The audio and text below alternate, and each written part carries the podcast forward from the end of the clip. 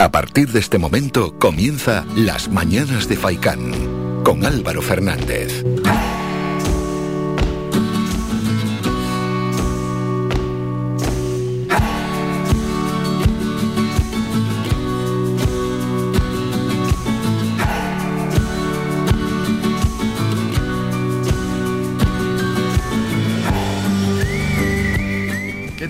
Muy buenos días y bienvenidos a las mañanas de Faikan. Hoy es martes, es 7 de septiembre, previo a mañana festivo, mañana el Día del Pino, a ese 8 de septiembre, el día que nuestra isla Gran Canaria ha escogido como festivo, ¿no?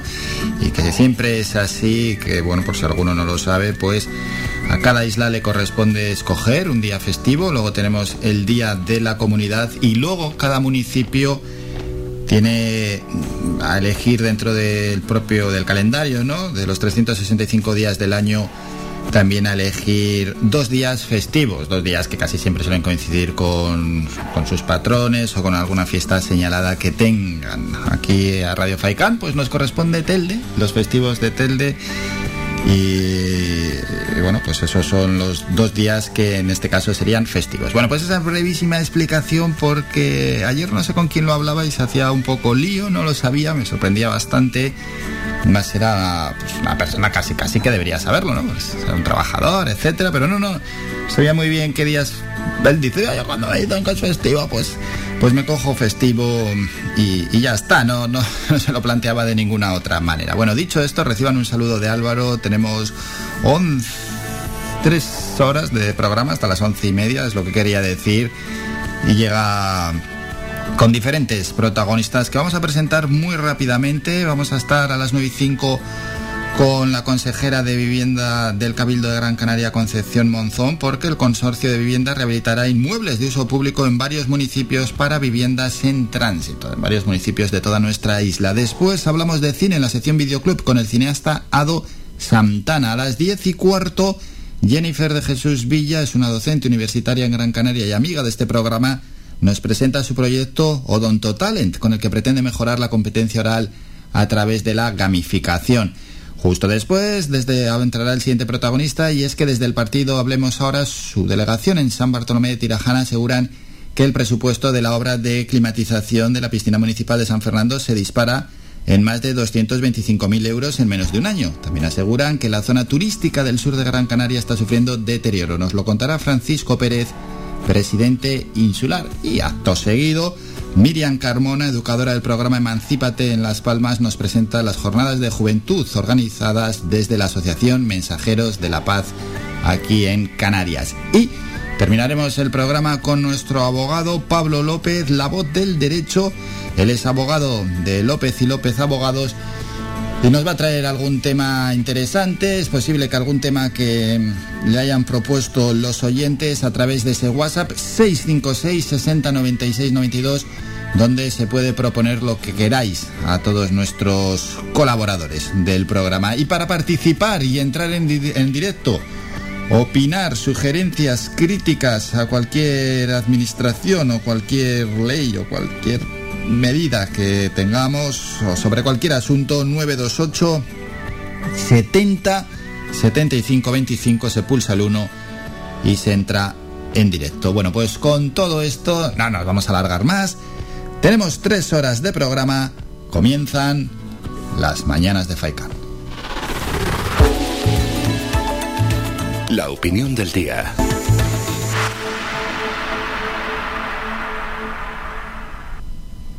Tenemos una efeméride que eh, no sé si algunos se acordarán de ella y hay que tener cierta edad, tampoco hace falta ser eh, excesivamente mayor, pero bueno, se cumplen ya 40 años de la primera pareja que se divorció en nuestro país tras la dictadura franquista. Hoy exactamente 40 años. Sí, seguro que muchos de nuestros oyentes, atendiendo los datos, dirán, sí, pues yo también me he divorciado en ese periodo de 40 años. Y habrá otros que dicen, no, yo sigo viviendo en pareja, porque al final, bueno, pues hay que resaltar una cosa y la otra.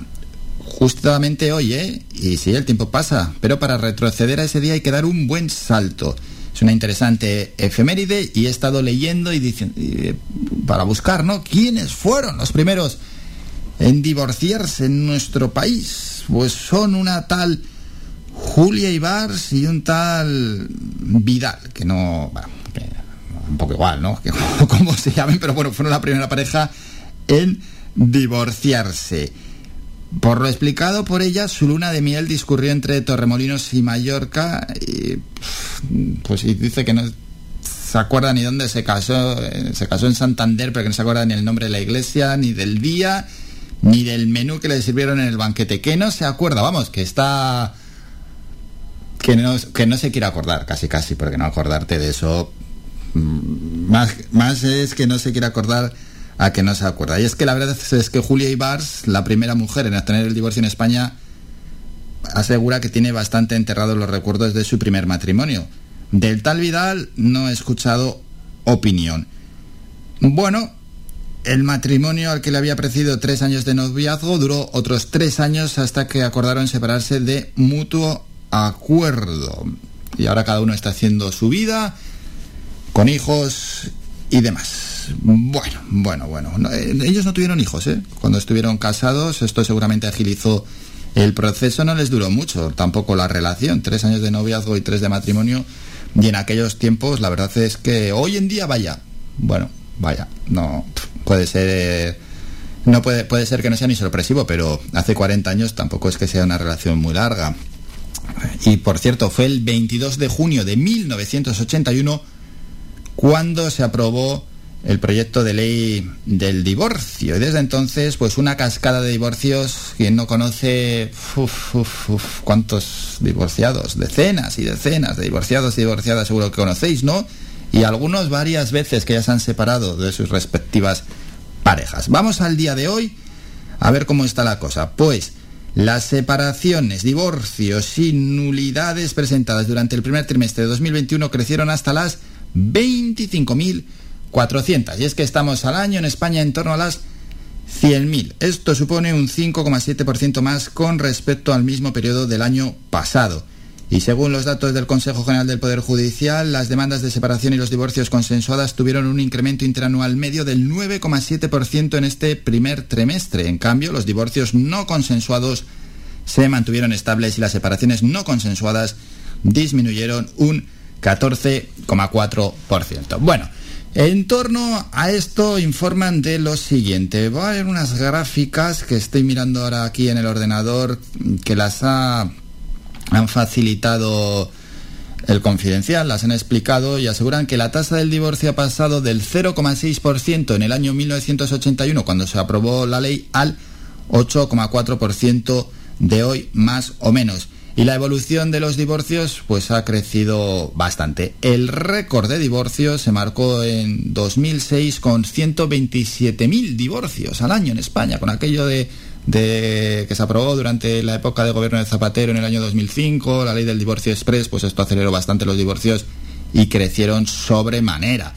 Del año 2004, que estaban en 51.000, a 2006 pasaron a 127.000. Luego ha descendido, ¿eh? luego ha descendido, ya en 2020 hubo 91.000 divorcios aquí en nuestro país. Cada vez se litiga menos, se ha pasado de mm, un 25% de contencioso y un 75% de mutuo acuerdo en 2013 a los últimos datos que son ya de un 79% de mutuo acuerdo y un 21% que va a contencioso. ¿Y cuánto duran las parejas en nuestro país? Pues bueno, hay mucha variedad, pero los que más se divorcian son, sin duda alguna, un torno a un 30% los que llevan 20 años o más. Y dirá alguno, pues si llevan 20 años que aguanten, claro, lo dices desde fuera. Pues no, 20 años o más son los que más se divorcian, seguidos de en torno al 20% de entre 5 a 9 años. Y luego ya por detrás están el resto. ¿Y quién presenta la demanda de divorcio? Pues en un hace en torno a una década era el 55% consensuado, el 17% hombres y el 28% mujeres, y a día de hoy un 70% es consensuado, que muchas veces tenemos la idea de que el divorcio lo presenta pues un miembro de la pareja, un 70% es consensuado, un 11% son hombres y un 20% son mujeres. Y vamos a terminar ya diciendo con esta efeméride del día que la edad media a la hora de divorciarse es en torno a los 48 años para los hombres y para las mujeres 45 años. Bueno, y por cierto, los canarios encabezamos las separaciones y divorcios en España al registrar 6,4 procesos por cada 10.000 habitantes en este primer trimestre del año por encima de los 5,4 casos de media nacional. Ahí queda eso. dime cómo fue. Venga, vamos con un tema musical. Ahora que hemos hablado y dejado unos datos sobre el divorcio, está bien hoy venir con esa efeméride 40 añitos ya, y es que además, pues me imagino que se han visto reflejados muchos de, de los oyentes, unos porque sí, porque se han divorciado y otros porque no. Omar Montes, vete.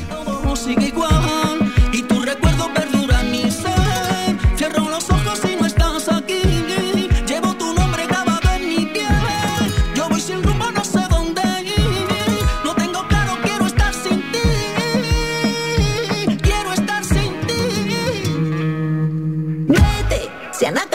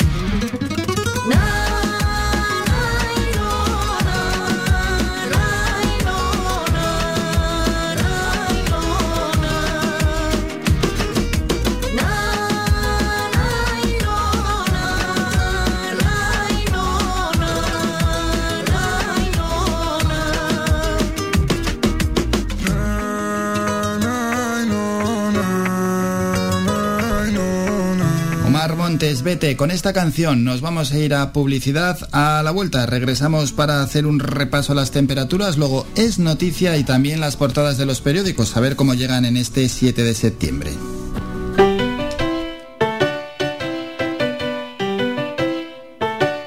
Estás escuchando Faikan Red de emisoras Gran Canaria. Sintonízanos en Las Palmas 91.4. Faikan Red de emisoras. Somos gente. Somos Radio.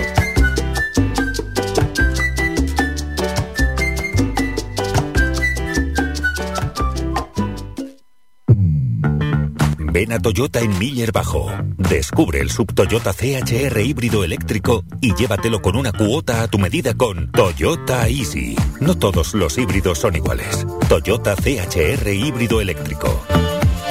Evolucionando desde 1997. Toyota Miller Bajo se encuentra en la calle Diego Vega Sarmiento número 5. Somos gente, somos radio. Escuchas Las Mañanas de Faicán con Álvaro Fernández.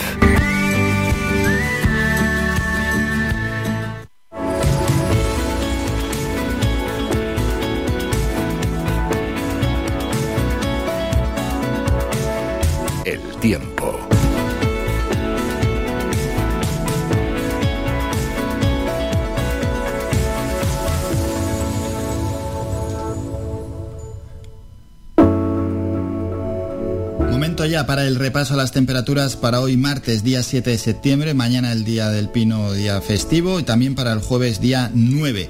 En la zona de la costa norte y también en las palmas de Gran Canaria tenemos lo siguiente, cielos despejados para hoy, mañana puede amanecer nuboso y luego el día estará poco nuboso y para el jueves también cielos poco nubosos, temperaturas mínimas 23 grados, las máximas se van a situar en los 27-28 y el viento soplando de procedencia norte. En Telde, para los tres próximos días, cielos despejados, las temperaturas pues van a ser cálidas, ¿eh? mínimas de 22 grados, se nota por la noche, que se nota el calor que se mete en casa durante el día, las máximas 29-30 grados, seguirá soplando el alisio, esas rachas de viento de procedencia norte y noroeste entre 20 y 30 kilómetros hora.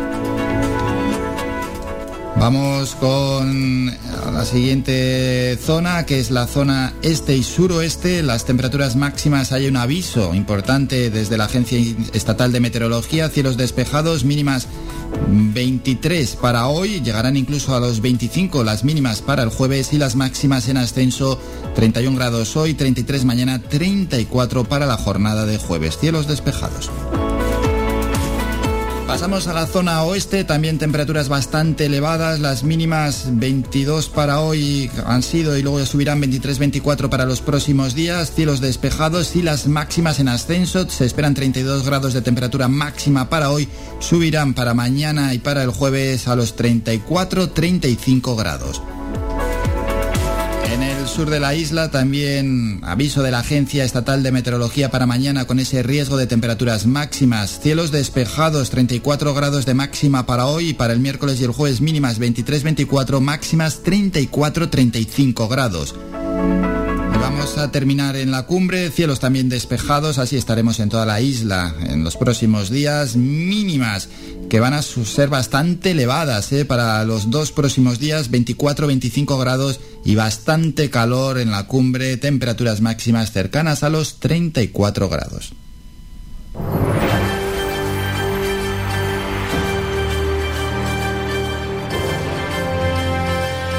Es noticia.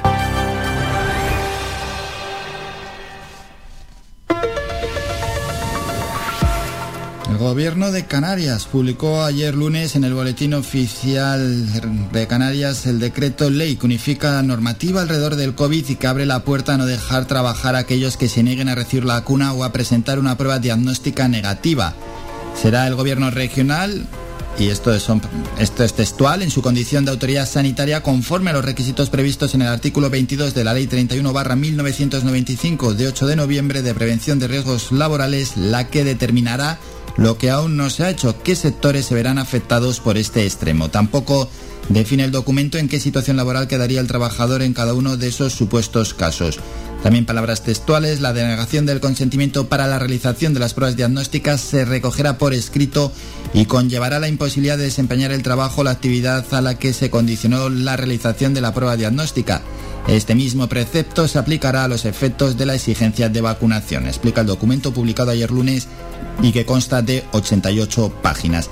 Además, asevera el Ejecutivo Regional rechazar tanto una cosa como la otra podía derivar en posibilidad de imposición de restricciones u obligaciones personalizadas en los términos previstos por este decreto ley. Sobre las pruebas detallan que se harán siempre por personal médico en ejercicio y se someterá a los criterios de indicación establecidos en cada momento por la Comunidad Autónoma de Canarias o por el Ministerio de Sanidad y que los laboratorios y materiales deberán estar autorizados y validados. Y por último, la entidad, organización o empresa debe contar con los medios necesarios para completar el proceso diagnóstico de infección activa por COVID-19 según los protocolos vigentes y debe comprometerse a realizar las pruebas complementarias necesarias. El decreto ley, que irá ahora al Parlamento de Canarias para su tramitación como proyecto de ley, regula también el uso de la mascarilla, los aforos, la distancia, las medidas de higiene o los aislamientos y cuarentenas.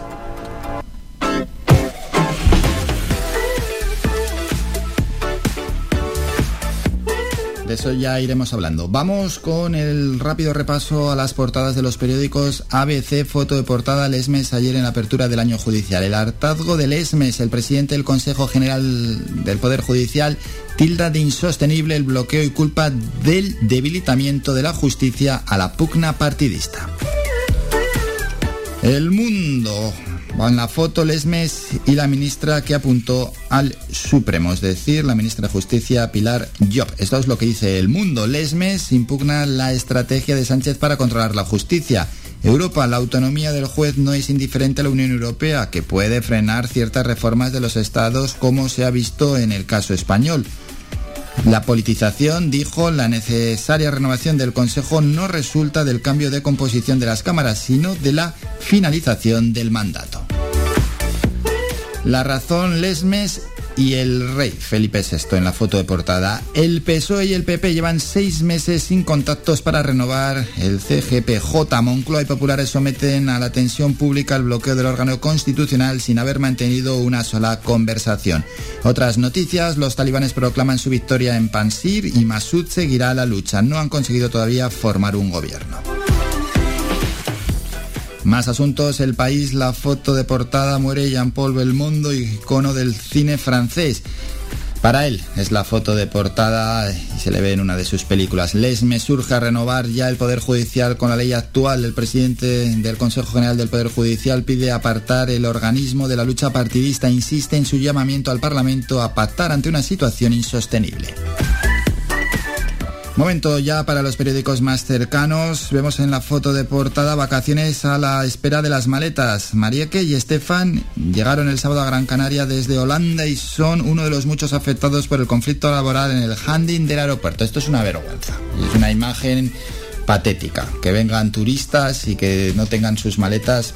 Pues es que esto puede ser que no vuelvan directamente. Vienes aquí y tus maletas siguen en el aeropuerto, ¿qué vacaciones son esas? Vamos a ponernos en, el pie, en la piel de estas personas. Una auténtica vergüenza. Titular de Canarias 7. Canarias suaviza restricciones y abre el ocio nocturno por el avance de la vacunación. Entra en vigor el decreto ley de las normas sanitarias. Sube el límite de personas reunidas. Queda por decidir a qué sectores se exigirá la vacuna o el test para trabajar. La provincia Canarias podrá cerrar empresas que incumplan las normas COVID. ya veremos, ya veremos, a ver si esto luego lo que dice el Tribunal Superior de Justicia Canario, que esto es lo que quiere hacer el gobierno regional. Bueno, lanza el decreto que permite apartar del empleo a quien no se vacune o tenga test negativo. Las autoridades sanitarias pueden personarse sin aviso previo en los centros de trabajo.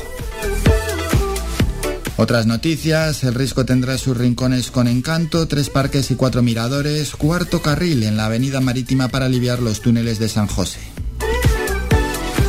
Diario de avisos, el periódico de Tenerife Santa Cruz pide al gobierno que active el plan de contingencia por contaminación. El alcalde Bermúdez exige medidas y que se investigue el origen del vertido de hidrocarburo que afecta al municipio y a toda la costa del sureste de la isla y que ayer obligó al cierre de las playas de Candelaria. Y nos vamos ya con los periódicos deportivos. Marca, hoy no hay fútbol, el futuro está en buenas manos. Carlos Alcaraz afronta los cuartos de final de un gran slam con apenas 18 años. Soy ambicioso y siempre quiero más. La nueva sensación del tenis se medirá con Auger Aliassime, al que entrena Tony Nadal. El español saldrá del US Open en el top 40. Bueno, pues ahí tenemos eh, a una gran promesa del tenis mundial. El diario AS dice Alcaraz, el último grito. El murciano logra una victoria épica ante Goyo y se mete en cuartos del US Open. Es el tenista más joven en alcanzar esa ronda desde 1963. Se jugará el pase a semifinales ante Auger Alassin la próxima madrugada a las 2. El Bernabéu ya viste de verde y Reguilón revela, releva, mejor dicho, a Gallá en la selección española de fútbol. Y terminamos con el mundo deportivo. Sale Joan Laporta, máximo apoyo a Kuman. Laporta proclama su confianza total en el técnico y confirma que negocian su renovación. Bueno, pues así han llegado las portadas de los periódicos en este martes 7 de septiembre. Nosotros nos vamos a publicidad y a la vuelta regresamos con el primer boletín informativo y luego hablamos con la consejera de vivienda del Cabildo de Gran Canaria, Concepción Monzón. Y es que el consorcio de vivienda rehabilitará inmuebles de uso público en varios municipios para viviendas en tránsito. Hay que conocer esto y por supuesto qué es eso de viviendas en tránsito. Breve descanso y regresamos.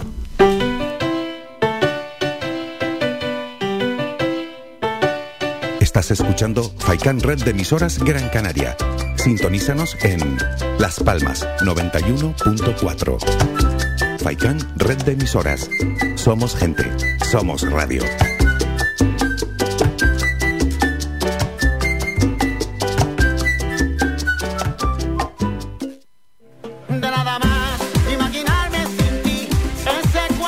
Restaurante Mi Niño abre sus puertas de lunes a viernes de las 7 de la mañana a 6 de la tarde. Le ofrecemos desayunos, menús variados caseros a precios asequibles. Disponemos además amplios salones para cualquier tipo de celebraciones. Infórmate o haga su reserva al 928 700602.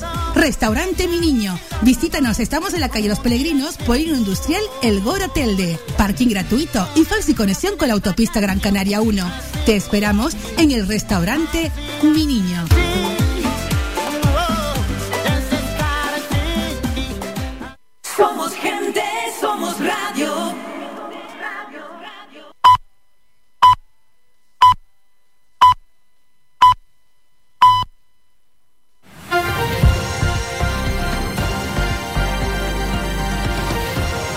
Noticias.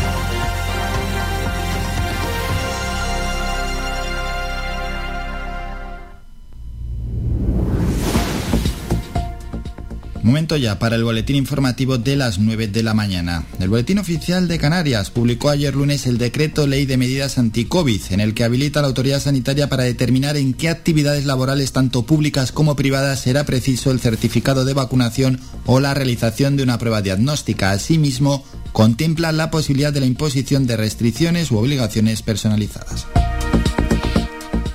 Datos de la pandemia, dos mujeres en Tenerife de 90 y 95 años y un varón de 65 años en Fuerteventura, todos con patologías previas y hospitalizados, son los tres últimos fallecidos en el archipiélago por la pandemia del coronavirus COVID-19 que ha infectado a 101 personas más en las últimas 24 horas. En Gran Canaria hubo 49 contagios, en Tenerife 44, 4 en Fuerteventura, 3 en Lanzarote y 1 en La Palma. Hablamos de trabajo. Canarias es la cuarta comunidad autónoma con más proporción de contratos indefinidos, que suman un 13% del total, según los últimos datos publicados por el Ministerio de Trabajo y Economía Social. Cifras que revelan que en el conjunto de España el porcentaje de contratos indefinidos ha crecido en lo que va de año respecto al mismo periodo de 2019, previo a la pandemia, en todas las comunidades, sobre todo en Extremadura con un 40% más, en Andalucía con un 32,3% más, que de todas formas son las dos regiones en las que esta modalidad de contratación es menos frecuente. Drama migratorio, un grupo de 58 inmigrantes de origen subsahariano formado por 48 hombres, 8 mujeres y 2 niños fueron rescatados cuando navegaban en una lancha neumática a 51 kilómetros al sur de la costa de Morojable tras recibir una alerta de su partida rumbo al archipiélago. Sociedad estatal que movilizó en busca de la expedición su avión Sasemar 103 que la localidad finalmente en torno al mediodía de ayer avisó para que fuera en su auxilio el buque guardamar Concepción Arenal. Y en torno a la inmigración, entre tanto, desde el 1 de enero hasta el 29 de agosto han llegado de manera irregular a España un total de 20.500 inmigrantes. De ellos, 9.250 a nuestras islas, lo que supone un aumento del 50% con respecto al mismo periodo de 2020 en el conjunto de España y un aumento del 136% en nuestras islas. La mayoría de estos inmigrantes lo han hecho vía marítima, más de 19.000, en unas 1.160 embarcaciones, de las cuales 243 llegaron al archipiélago canario, según los últimos datos publicados en el balance quincenal sobre inmigración irregular del Ministerio del Interior, que sigue sin registrar las cifras de llegada a Ceuta entre el 17 y el 18 de mayo, estimadas en cerca de 10.000 inmigrantes. Canarias está a la cola en el salario medio de España con un total de 1.324 euros al mes en el segundo trimestre de 2021, un 3,6% menos que en el trimestre anterior, según el monitor ADECO de oportunidades y satisfacción en el empleo publicado ayer lunes. Además, el archipiélago es la comunidad que más poder adquisitivo ha perdido durante los dos últimos años, casi un 10%, con un total de 1.721 euros al año más de una mensualidad. Y en España el salario medio ha registrado un incremento interanual del 3% hasta los 1.700 euros mensuales y marca un nuevo máximo histórico después de cuatro trimestres consecutivos de caída. Terminamos con la información más cercana, regresamos a las 10 con un nuevo boletín informativo.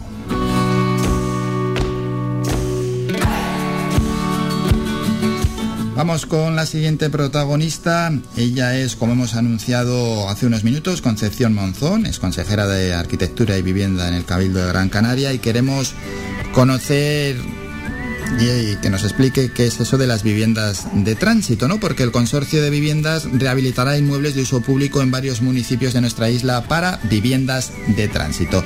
Saludamos ya a la consejera Concepción. Buenos días. Muy buenos días a todos y a todas, ¿qué tal? Bien, realmente bien y deseando conocer qué es lo que va a hacer ¿no? el consorcio de viviendas a la hora de rehabilitar esos inmuebles que son de uso público en varios de nuestros municipios para viviendas de tránsito. Bien, pues como, como dices, lo que estamos realizando conjuntamente con los municipios es buscar estos inmuebles de titularidad pública, eh, muchos de ellos en desuso, con o con usos que, que bueno, como almacenes y con, con, unos usos, digamos, mm, en los que con la necesidad que tenemos en estos momentos, muchos de ellos eh, consisten en aquellos viejos colegios unitarios que existían en muchos de nuestros municipios que tenían infraestructura de vivienda porque eh, eh, vivían profesores y maestros vivían en esos en esos inmuebles a la vez que, que las aulas normalmente estaban en la parte baja de los edificios. Y bueno como digo estos y otros inmuebles municipales pues bueno estamos realizando todo un análisis y un estudio de la viabilidad para que estos inmuebles, tanto porque por el uso, por el planeamiento, si requiere alguna modificación para que tengan un uso de vivienda, así como la, que, que, bueno, que sean rehabilitables, que realmente tengan unas condiciones en las que podamos rehabilitarlo, se conviertan en estas viviendas de tránsito que llamamos, para que, bueno, en una situación sobrevenida o de vulnerabilidad de algún de algunas familias, pues tengamos esas alternativas habitacionales que son tan necesarias en estos momentos. Y de esta manera, bueno, a esos edificios se les daría, por decirlo de una manera, una segunda vida, una segunda eh, oportunidad. Efectivamente, es una, una segunda vida sin consumir suelo, por lo tanto cumplimos hacia también esos objetivos de los de desarrollo sostenible y de no consumo de suelo dentro del Pacto Verde Europeo para que estos inmuebles que como digo en muchos casos están en desuso, algunos en, en, malas condiciones, pues les demos la segunda oportunidad, los rehabilitemos y demos un uso social público y sostenible a estos edificios que, como digo, que en el caso de las viviendas de tránsito, esas alternativas habitacionales que en muchas ocasiones eh, pues, pues no tenemos en, en, en, nuestra isla, ¿no? Y que son tan necesarias. Por tanto, son proyectos, como digo, de rehabilitación, de acondicionamiento, con infraestructuras ya previas, eh, pues de saneamiento, de electricidad, porque han habido viviendas en esos edificios y, bueno, de, no tienen un coste excesivamente elevado y podemos crear, pues en algunos casos, cuatro unidades de vivienda, en otros casos, como por ejemplo el municipio de Teror, que es el que está más avanzado, era una antigua guardería, que lo que hemos hecho es son viviendas en este caso con zonas comunes y zonas individuales con cuatro unidades habitacionales y que ya está firmado el convenio, ya está redactado el proyecto y por tanto ya el Ayuntamiento de Tierra en este caso es el que se va a encargar de la licitación de la obra y desde el Consorcio Vivienda financiamos y llevaremos la dirección y ejecución de, de la obra. Hmm. Y por tanto, ¿quién se beneficiaría de estas viviendas de tránsito? Pues sobre todo la ciudadanía que se encuentre, como digo, en una situación sobrevenida o de vulnerabilidad. Eh, yo pongo un ejemplo, en el caso, bueno, el Consorcio de Vivienda también da ayudas eh, de primera necesidad para rehabilitar viviendas eh, cuyos propietarios viven en ellas, pero que tienen problemas eh, económicos y que tienen algún tipo de problema dentro de la habitabilidad de su vivienda, como puede ser que se les caiga un tejado de la vivienda y en ese momento que esa rehabilitación requiere que esa persona salga de la vivienda y que además no reúna las condiciones de habitabilidad de vivienda, pues pueda tener esa vivienda de tránsito mientras se rehabilita la vivienda y pueda volver, o cualquier otra situaciones sobrevenidas de, bueno, de lanzamientos y que mientras se busque una alternativa habitacional definitiva, en este caso por parte del Gobierno de Canarias, quien tiene las competencias, pues dentro de los municipios tengamos esa red de viviendas de tránsito en el que mm, momentáneamente y de forma transitoria, como su, como estamos denominando estas mm. viviendas, puedan estar en estas instalaciones que cumplan todas las condiciones de habitabilidad y, y de confort, ¿no? Y que por tanto puedan estar en una, en una buena situación, eh, porque en algunos casos, pues bueno, cuando se dan estas situaciones, pues muchos de ellos tienen que ir a pensiones o, se les buscan infraestructuras por no tener eh, esas alternativas, ¿no? No tener una red de alternativas de, de viviendas de tránsito, de alternativa habitacional temporal. Y ya se ha establecido la normativa que diga exactamente cuánto tiempo se puede estar dentro de una vivienda de tránsito?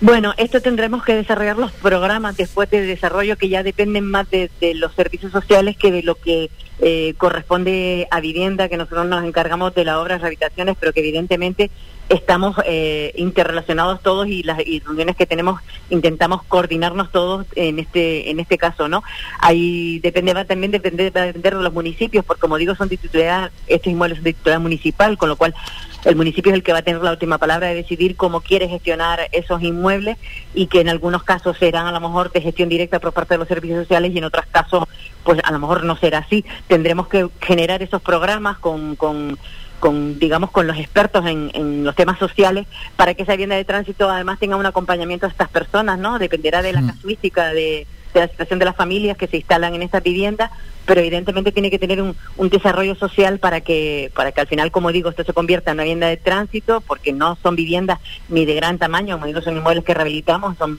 de pequeño tamaño y en algunos casos son comunes, tienen zonas individuales, pero también tienen zonas comunes, pues no es realmente el, el, la alternativa habitacional definitiva, ¿no? Eh, pero pero si por lo menos damos una solución temporal a ese tránsito en el momento que se que viene una causa sobrevenida y que no hay tiempo para trabajar en una alternativa definitiva, pues que entre todas las administraciones conjuguemos, digamos, todas nuestras competencias y que haya esta alternativa temporal mientras se busca esa alternativa definitiva. Y bueno, en este caso mm, se nos han unido muchos eh, municipios y son muchos los inmuebles que estamos estudiando para para ver su viabilidad y poder convertirlos en estas viviendas de tránsito. Claro, claro, y ese apoyo que ha dicho, no solo en torno a, a, lo habitacional, también un apoyo integral, el que se quiere dar, claro, para buscar una solución a estas, a estas personas, personas a título individual, personas eh, o familias, ¿no?, que necesitan una ayuda. Bueno, pues es, es atiende eh, una lógica, está muy bien eso.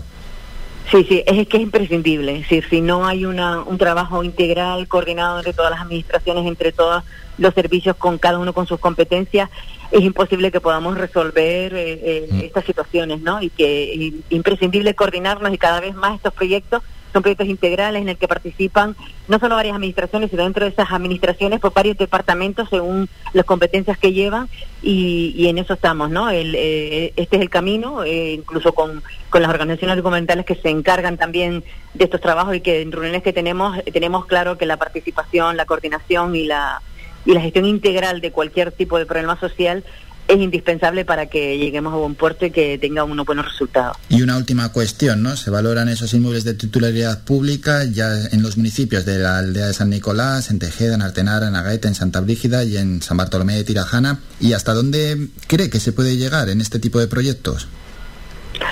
Bueno, eh, todo va a depender primero de la, de la disponibilidad de, de, estos tipos de inmuebles que, que hay. Este proyecto lo empezamos hace dos años, como digo, lo hemos avanzado son los de Terror y, en Agaete. En Agaete tenemos dos viviendas también que ya estamos redactando eh, los proyectos, ya hemos firmado el convenio con ese ayuntamiento y bueno, el, lo que se trata, como digo, es la disponibilidad y después una vez que se hace todo un estudio previo, antes de llegar a ese convenio, a ese proyecto, de ver si el inmueble primero reúne las condiciones de ser rehabilitable, es decir, que económicamente también sea rentable, no nos cueste más derruirlo y volverlo a hacer que, que rehabilitarlo y que después, como digo, también reúna las condiciones de planeamiento sobre el uso, ¿no? De que cumplamos con la normativa en el sentido de que esas viviendas se pueden convertir en, en, en viviendas ¿no? Ahora mismo son inmuebles que muchos de ellos tienen a lo mejor un uso educativo, algunos de equipamiento social, en fin. Dependiendo de cada planeamiento, de cada situación en cada municipio, pues hay, también tenemos que hacer un trabajo, en algunos casos un trabajo previo de modificación de, de ese, de ese planeamiento para que, para que puedan tener ese uso. Por tanto, bueno, la dificultad, digamos, o la agilidad que se puede hacer con unos u otros va a depender en muchos casos de la situación del propio inmueble en cada municipio, que es este análisis previo que estamos haciendo en municipios. Pirgas también, comentabas la aldea, Gaete, que mm. la habíamos comentado también, en fin, eh, cada vez tenemos más municipios, empezamos con tres, cuatro, y bueno, cada vez más municipios han visto esta oportunidad de darle este segundo uso a un inmueble que, que, que, no tenía ahora mismo un uso eh, social y que y la importancia de que, de que podamos eh, realizar estas modificaciones, estas rehabilitaciones y pongamos a disposición de la ciudadanía estos inmuebles. Pues ojalá llegue a buen puerto este proyecto. Nos lo ha explicado la consejera de Arquitectura y Vivienda Concepción Manzón. Consejera, gracias por explicar este proyecto, gracias por estos minutos. Un saludo. Un saludo fuerte, un placer, muchas gracias. Escuchas Las Mañanas de Faicán con Álvaro Fernández. La consejera que estaba en una reunión dejó la reunión para atendernos y responder a estas breves preguntas y explicar en qué consiste, ¿no? Estas viviendas de tránsito y que bueno, pues que en aquellos municipios como la aldea, Artenara, Tejeda, Gaete, Santa Brígida, San Bartolomé, Tirajana, se está estudiando eh, su estado, acondicionarlos ¿no? y convertirlos en estas viviendas de tránsito, ojalá pueda llegar a buen puerto este proyecto y luego puedan utilizarse como esas viviendas en Teror también, por cierto, que no se me olvide, que lo ha comentado la consejera, y puedan, puedan luego utilizarse como vivienda de tránsito. Y si se suman más municipios, mejor que mejor, que para eso tenemos 21 municipios. Aquí estoy viendo la lista, ¿no? En cada municipio de los cuatro que estamos comentando, pues hay diversos inmuebles. Por ejemplo, vamos a comentar en San Bartolomé de Tirajana, las cuatro escuelas unitarias que se pretende rehabilitar están ubicadas para toda la gente que nos escucha desde el sur, en Lomo Gordo, Lomo Perera, en Cercados de Espino y Montañas La Data. En este caso hay que estudiar la viabilidad de las actuaciones de estos edificios de titularidad pública, porque claro, porque no está igual un, edificio que otro, ¿no? En este caso son edificios públicos, algunos se rehabilitan fácilmente, otros pues no tan fácilmente y hay que ver si es viable o no es viable. Eso, por ejemplo, en San Bartolomé de Tirajana, pero en otros municipios pues, han, puesto a disposición de este proyecto otros de titularidad pública. A ver en la cumbre, por ejemplo en Artenara se rehabilitará la parte alta de la escuela unitaria de Lugarejos, que ya estaba destinada a vivienda de dos dormitorios. Se procederá a su acondicionamiento y mejora para uso como vivienda de tránsito y atender la emergencia habitacional del municipio. Bueno, Buena idea, buena idea. Ojalá llegue a buen puerto y sirva sobre todo para aquellas personas que se ven en un momento de apuro, ¿no? Y que necesitan que alguien les eche una mano, personas necesitadas que no son pocas aquí entre nuestros vecinos. El que no se vacuna, como decimos, es porque no quiere, ¿no? La vacunación que está lanzada, la vacunación que ya hemos sobrepasado el 70% de la población total y la población diana pues andará ya cerca del 80%, ya hemos parado hasta de dar esos datos. El que no se vacuna es porque no quiere, digo esto en torno a, a las posibilidades que hay para vacunarse. La Bakuwawa, por ejemplo, está recorriendo en este caso nuestra isla y ya lleva unos cuantos días. ¿Dónde la vamos a tener la Bakuwawa esta semana? Bueno, pues puedes vacunarte sin cita de 10 a 2, de 10 de la mañana a 2 de la tarde en los siguientes lugares. Hoy estará en Teror y mañana también. Bueno, qué mejor zona, ¿no? Qué mejor municipio, coincidiendo con la fiesta del Pino, que estar en Teror. Hoy y mañana. El jueves en el parking del Centro Comercial Alisios en Las Palmas de Gran Canaria.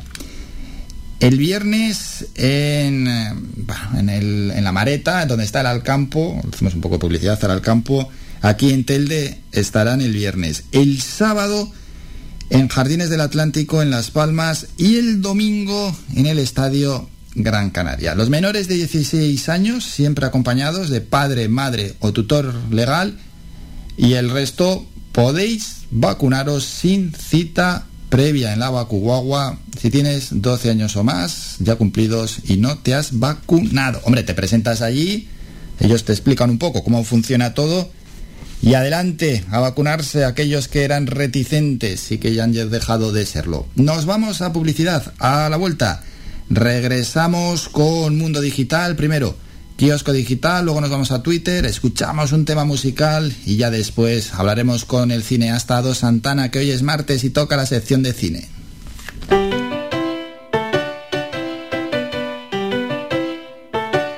Estás escuchando Faikan Red de emisoras Gran Canaria. Sintonízanos en Las Palmas 91.4. Faikan Red de emisoras. Somos gente, somos radio.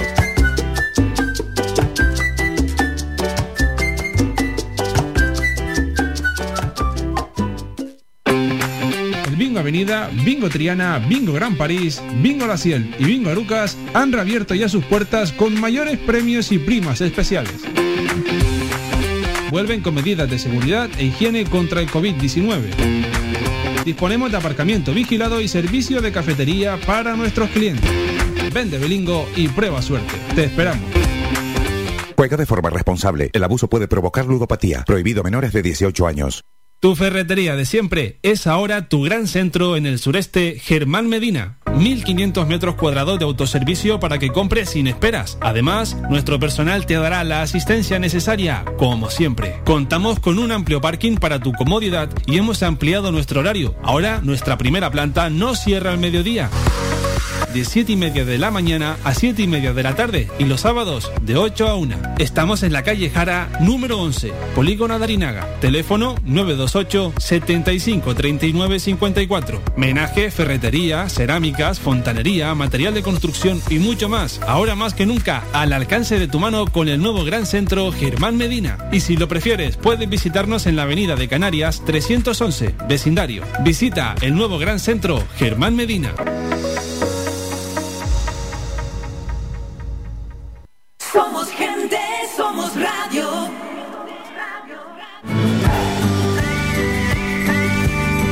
Escuchas Las Mañanas de Faicán con Álvaro Fernández.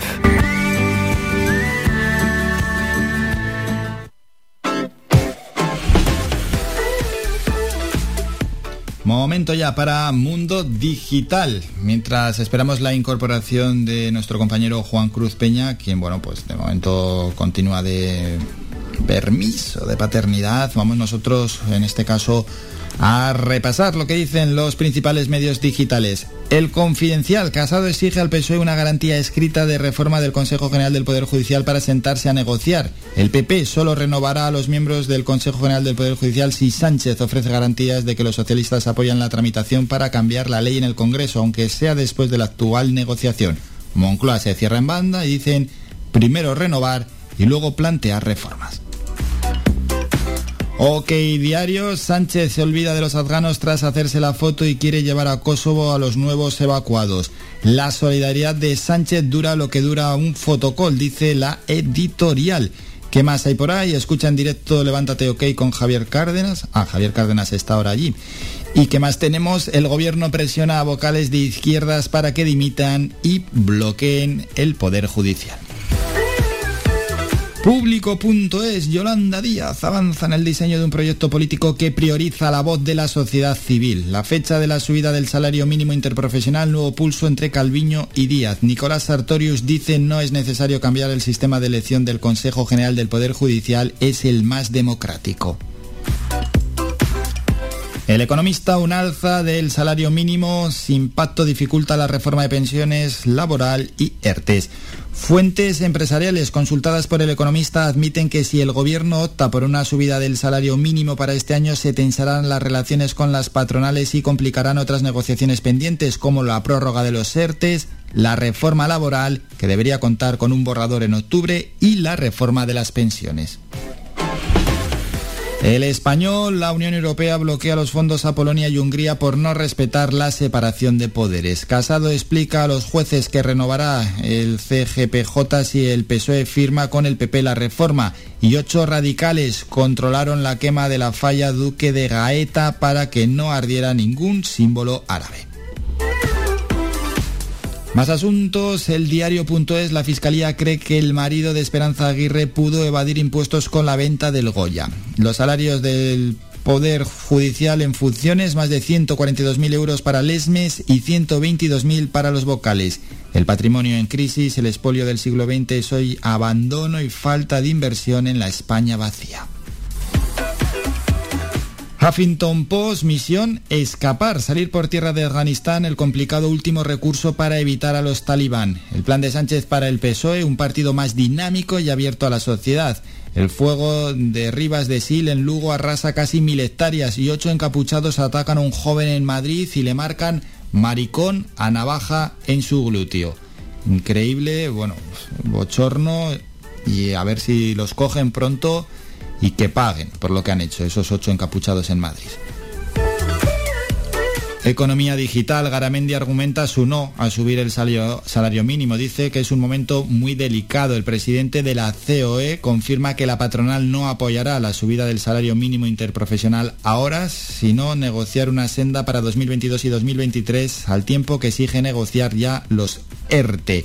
Melia NH y Riu recuperan el turista internacional para salvar septiembre y octubre. Y vamos con Sport You Foto, en este caso para FIFA y ECA siguen cargando contra la Superliga. El presidente de la UEFA, Alexander Zeferini, del PSG y de la ECA, Nasser Al-Khelaifi, siguen con la guerra abierta contra los clubes de la Superliga. Operado de un tumor en el colon Pelé y más madera después del Brasil-Argentina. La FIFA aún no decide nada sobre ese partido y Reguilón sustituye al lesionado Gallá en la selección. Hasta aquí Mundo no, hasta aquí Kiosco Digital, nos vamos a Twitter. Trending Topic.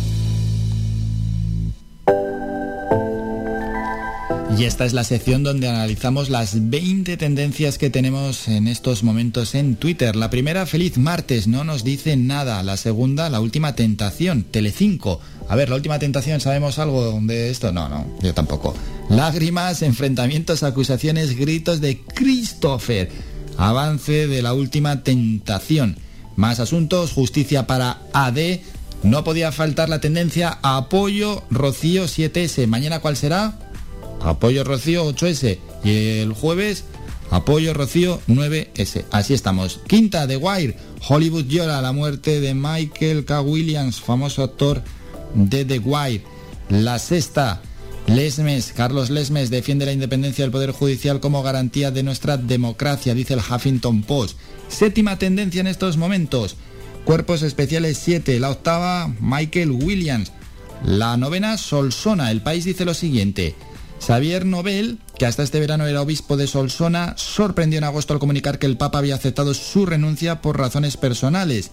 El ministerio se ha desvelado, el misterio se ha desvelado este domingo al conocerse que mantiene una relación con una mujer. Décima, Paul Belmondo, muere el actor francés Jean-Paul Belmondo a los 88 años. Décima de Vermont. Esta también tendencia. De Vermont publicó un vídeo explicando que la seguridad del pub les había echado por su condición sexual. el local ha respondido difundiendo un vídeo con lo ocurrido y asegurando que tomará acciones legales. segunda Garrido y luego vienen Carmen Laforet, Mecano, Lester, Malasaña, dice el diario.es, la policía investiga una brutal agresión homófoba en el centro de Madrid cometida por ocho encapuchados. Antes hemos hablado de ella. Oben, Fanny, CGPJ y su noda. Hasta aquí Twitter, nos vamos hasta México, escuchamos Samaná, adicto a tu amor.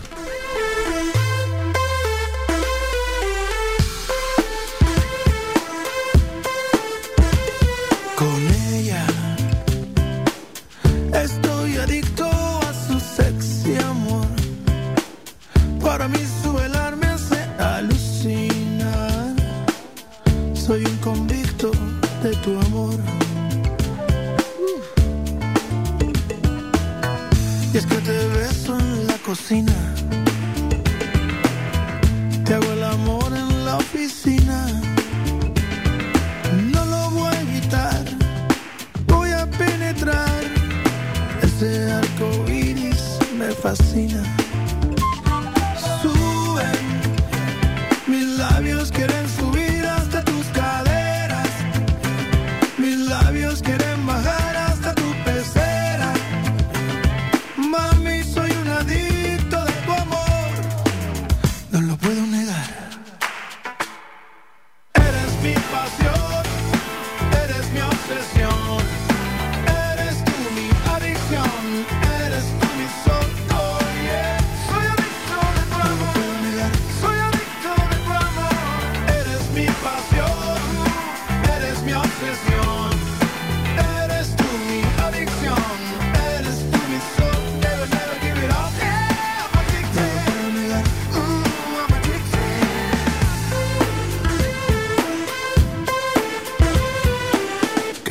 hermosa como muerdes.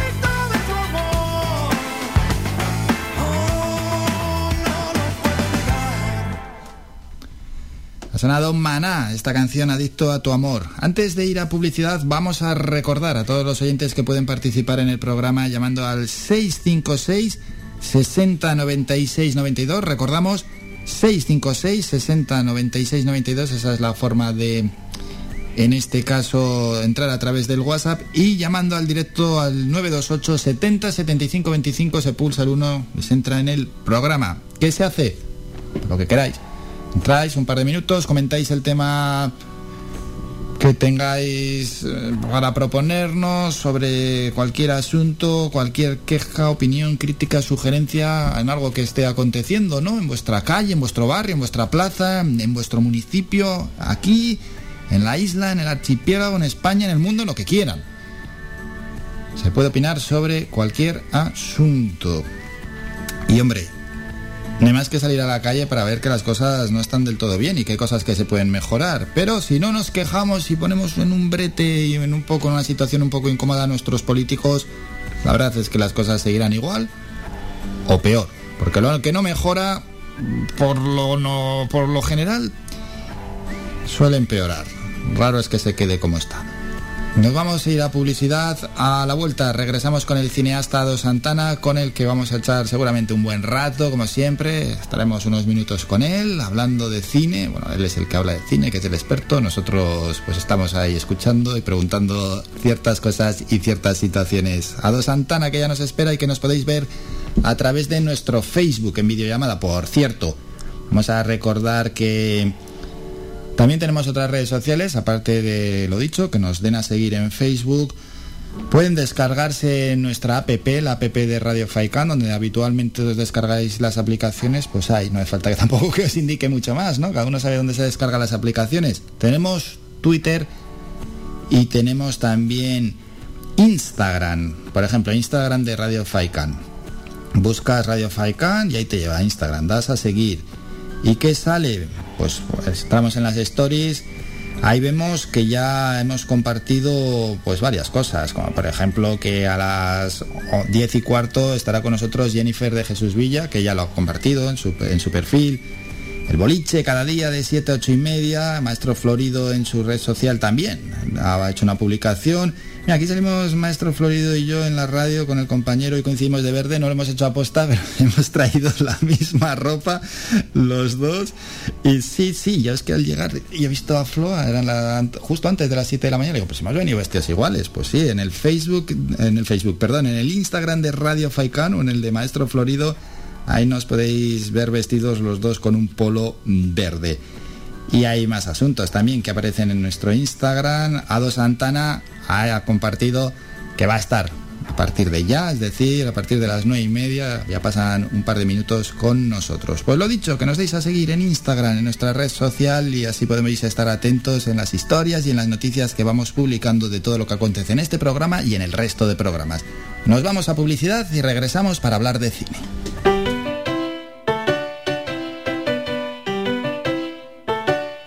Estás escuchando Faikan Red de Emisoras Gran Canaria. Sintonízanos en Las Palmas 91.4. Faikan Red de Emisoras. Somos gente. Somos radio.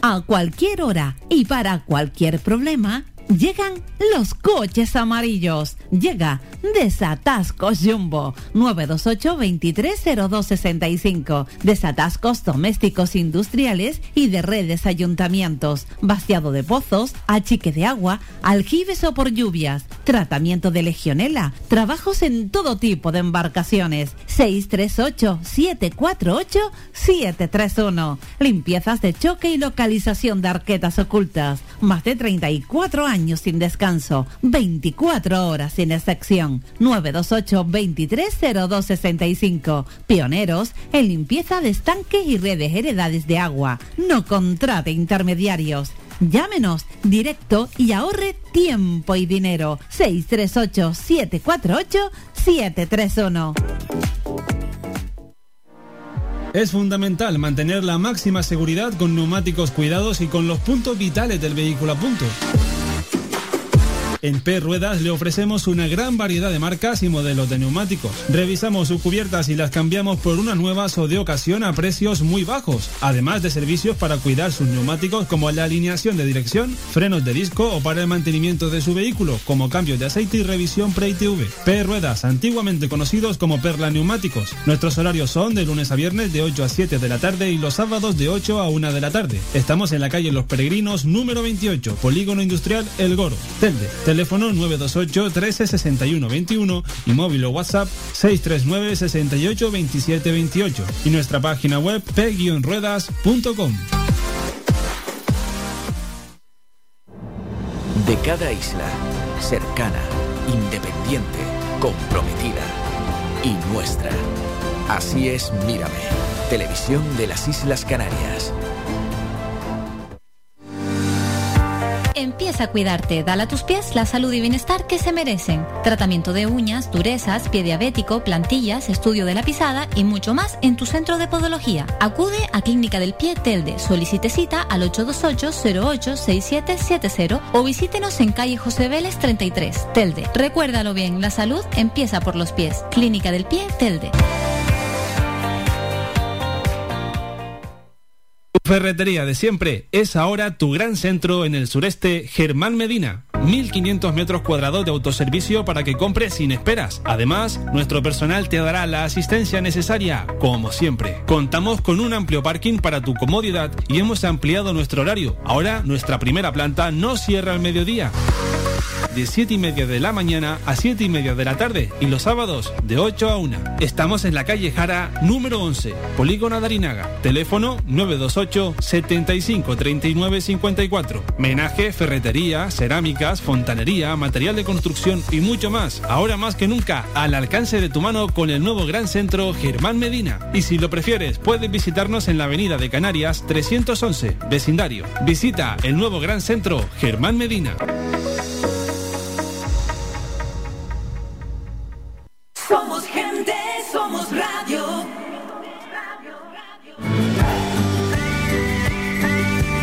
Escuchas Las Mañanas de Faicán con Álvaro Fernández.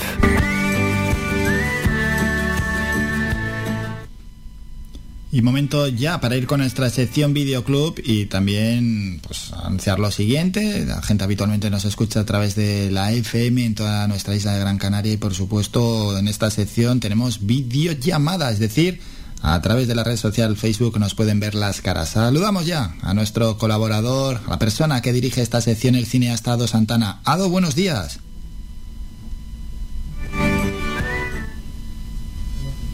Parece que no. Sí, Ado. Hola, hola. Sí, sí, te escuchamos, Ado. Buenos días. Ah, vale, vale. Vale, buenos días. ¿Qué tal? ¿Cómo va todo? Bien, ¿cómo fue la semana? Eh, nada, liosa, pero no varía. pero bueno, muy bien, muy bien. la verdad es que, perdón. Eh, nada, estuvimos rodando en, en Tenerife, lo cual pues estuvo bastante bien.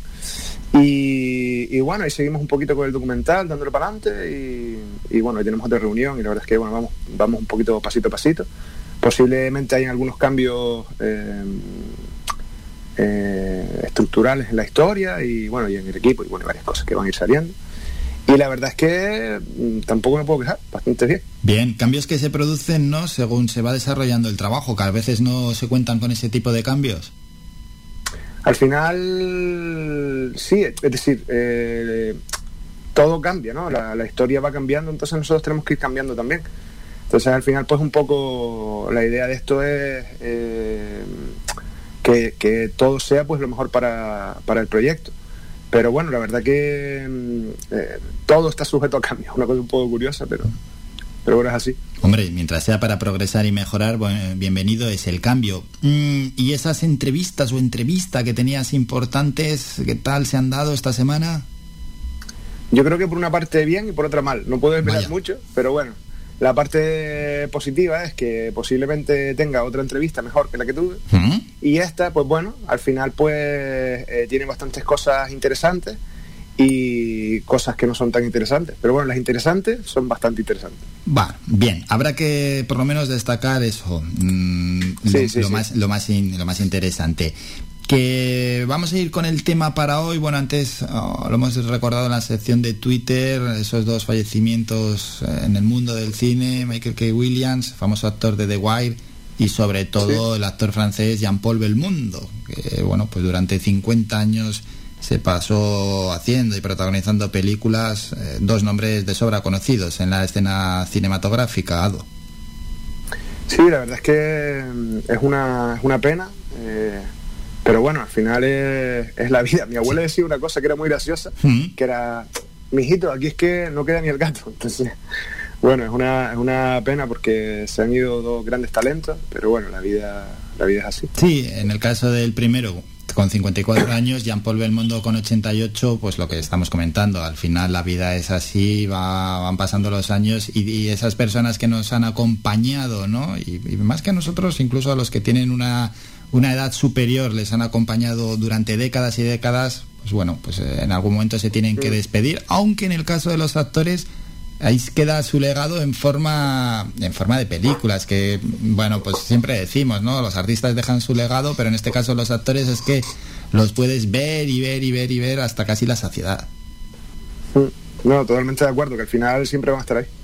eso es bueno vamos con el tema que tenemos para hoy. Hoy nos traéis un tipo de cine concreto verdad Sí, hombre, me gustaría matizar alguna cosa, porque yo pensé, claro, en, en- en hablar de Casas Encantadas, porque es uno de mis géneros favoritos, sí. Pero con el tiempo eh, han- ha habido una evolución con respecto a esto.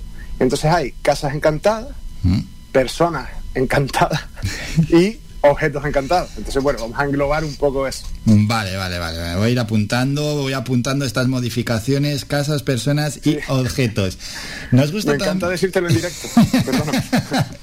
Para que la gente pues bueno, vaya viendo cómo esta sección también evoluciona, evoluciona también incluso en directo. Vamos con la primera película que eh, ha querido Ado rescatar y que encima, bueno, es de plena actua- actualidad y se puede ver en el cine. Escuchamos parte del tráiler.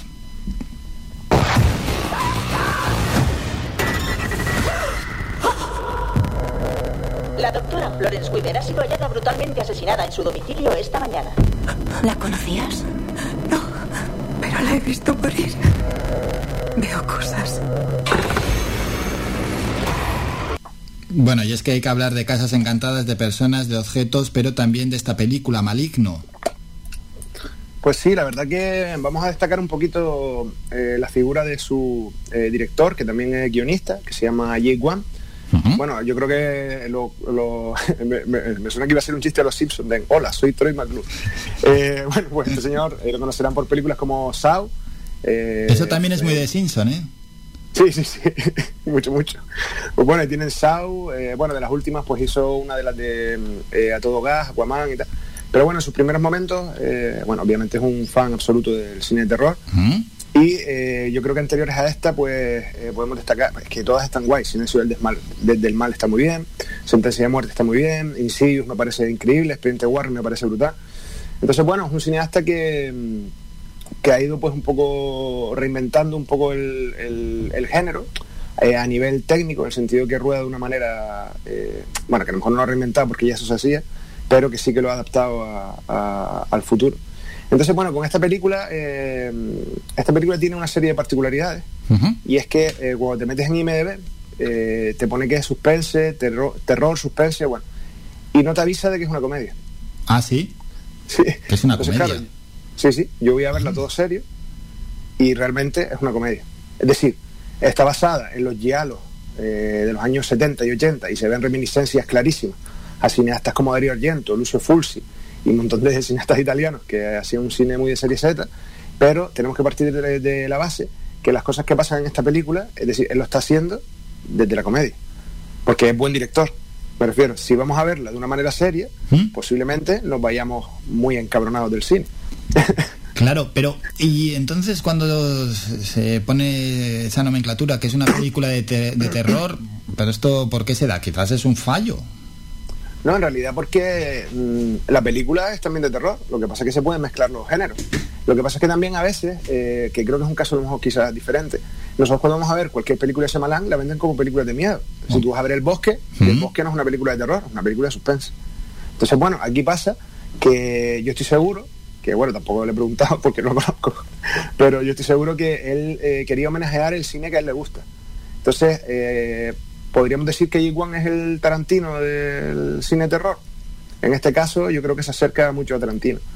Y, y la verdad es que la peli, te digo, es muy, muy divertida. Sobre todo hay algunas secuencias que, sobre todo al final, a mí me parece que a lo mejor al principio tiene una caída de ritmo, que yo estaba, eh, yo lo, lo sufrí, la tengo que ver de nuevo, pero me pareció muy, muy interesante. Además que tenemos que tener en cuenta que Jake Wan es un tío que, mm, eh, yo qué sé, en el año, creo que fue 2010, 2011, cuando hizo Insidious, que bueno, la recomiendo a tope, eh, él empezó a rodar de, decir, el cine de terror, si vemos pelis como Poltergeist, El final de la escalera, eh, El resplandor, o El exorcista, pues vemos que las películas están grabadas muy eh, eh, plano fijo.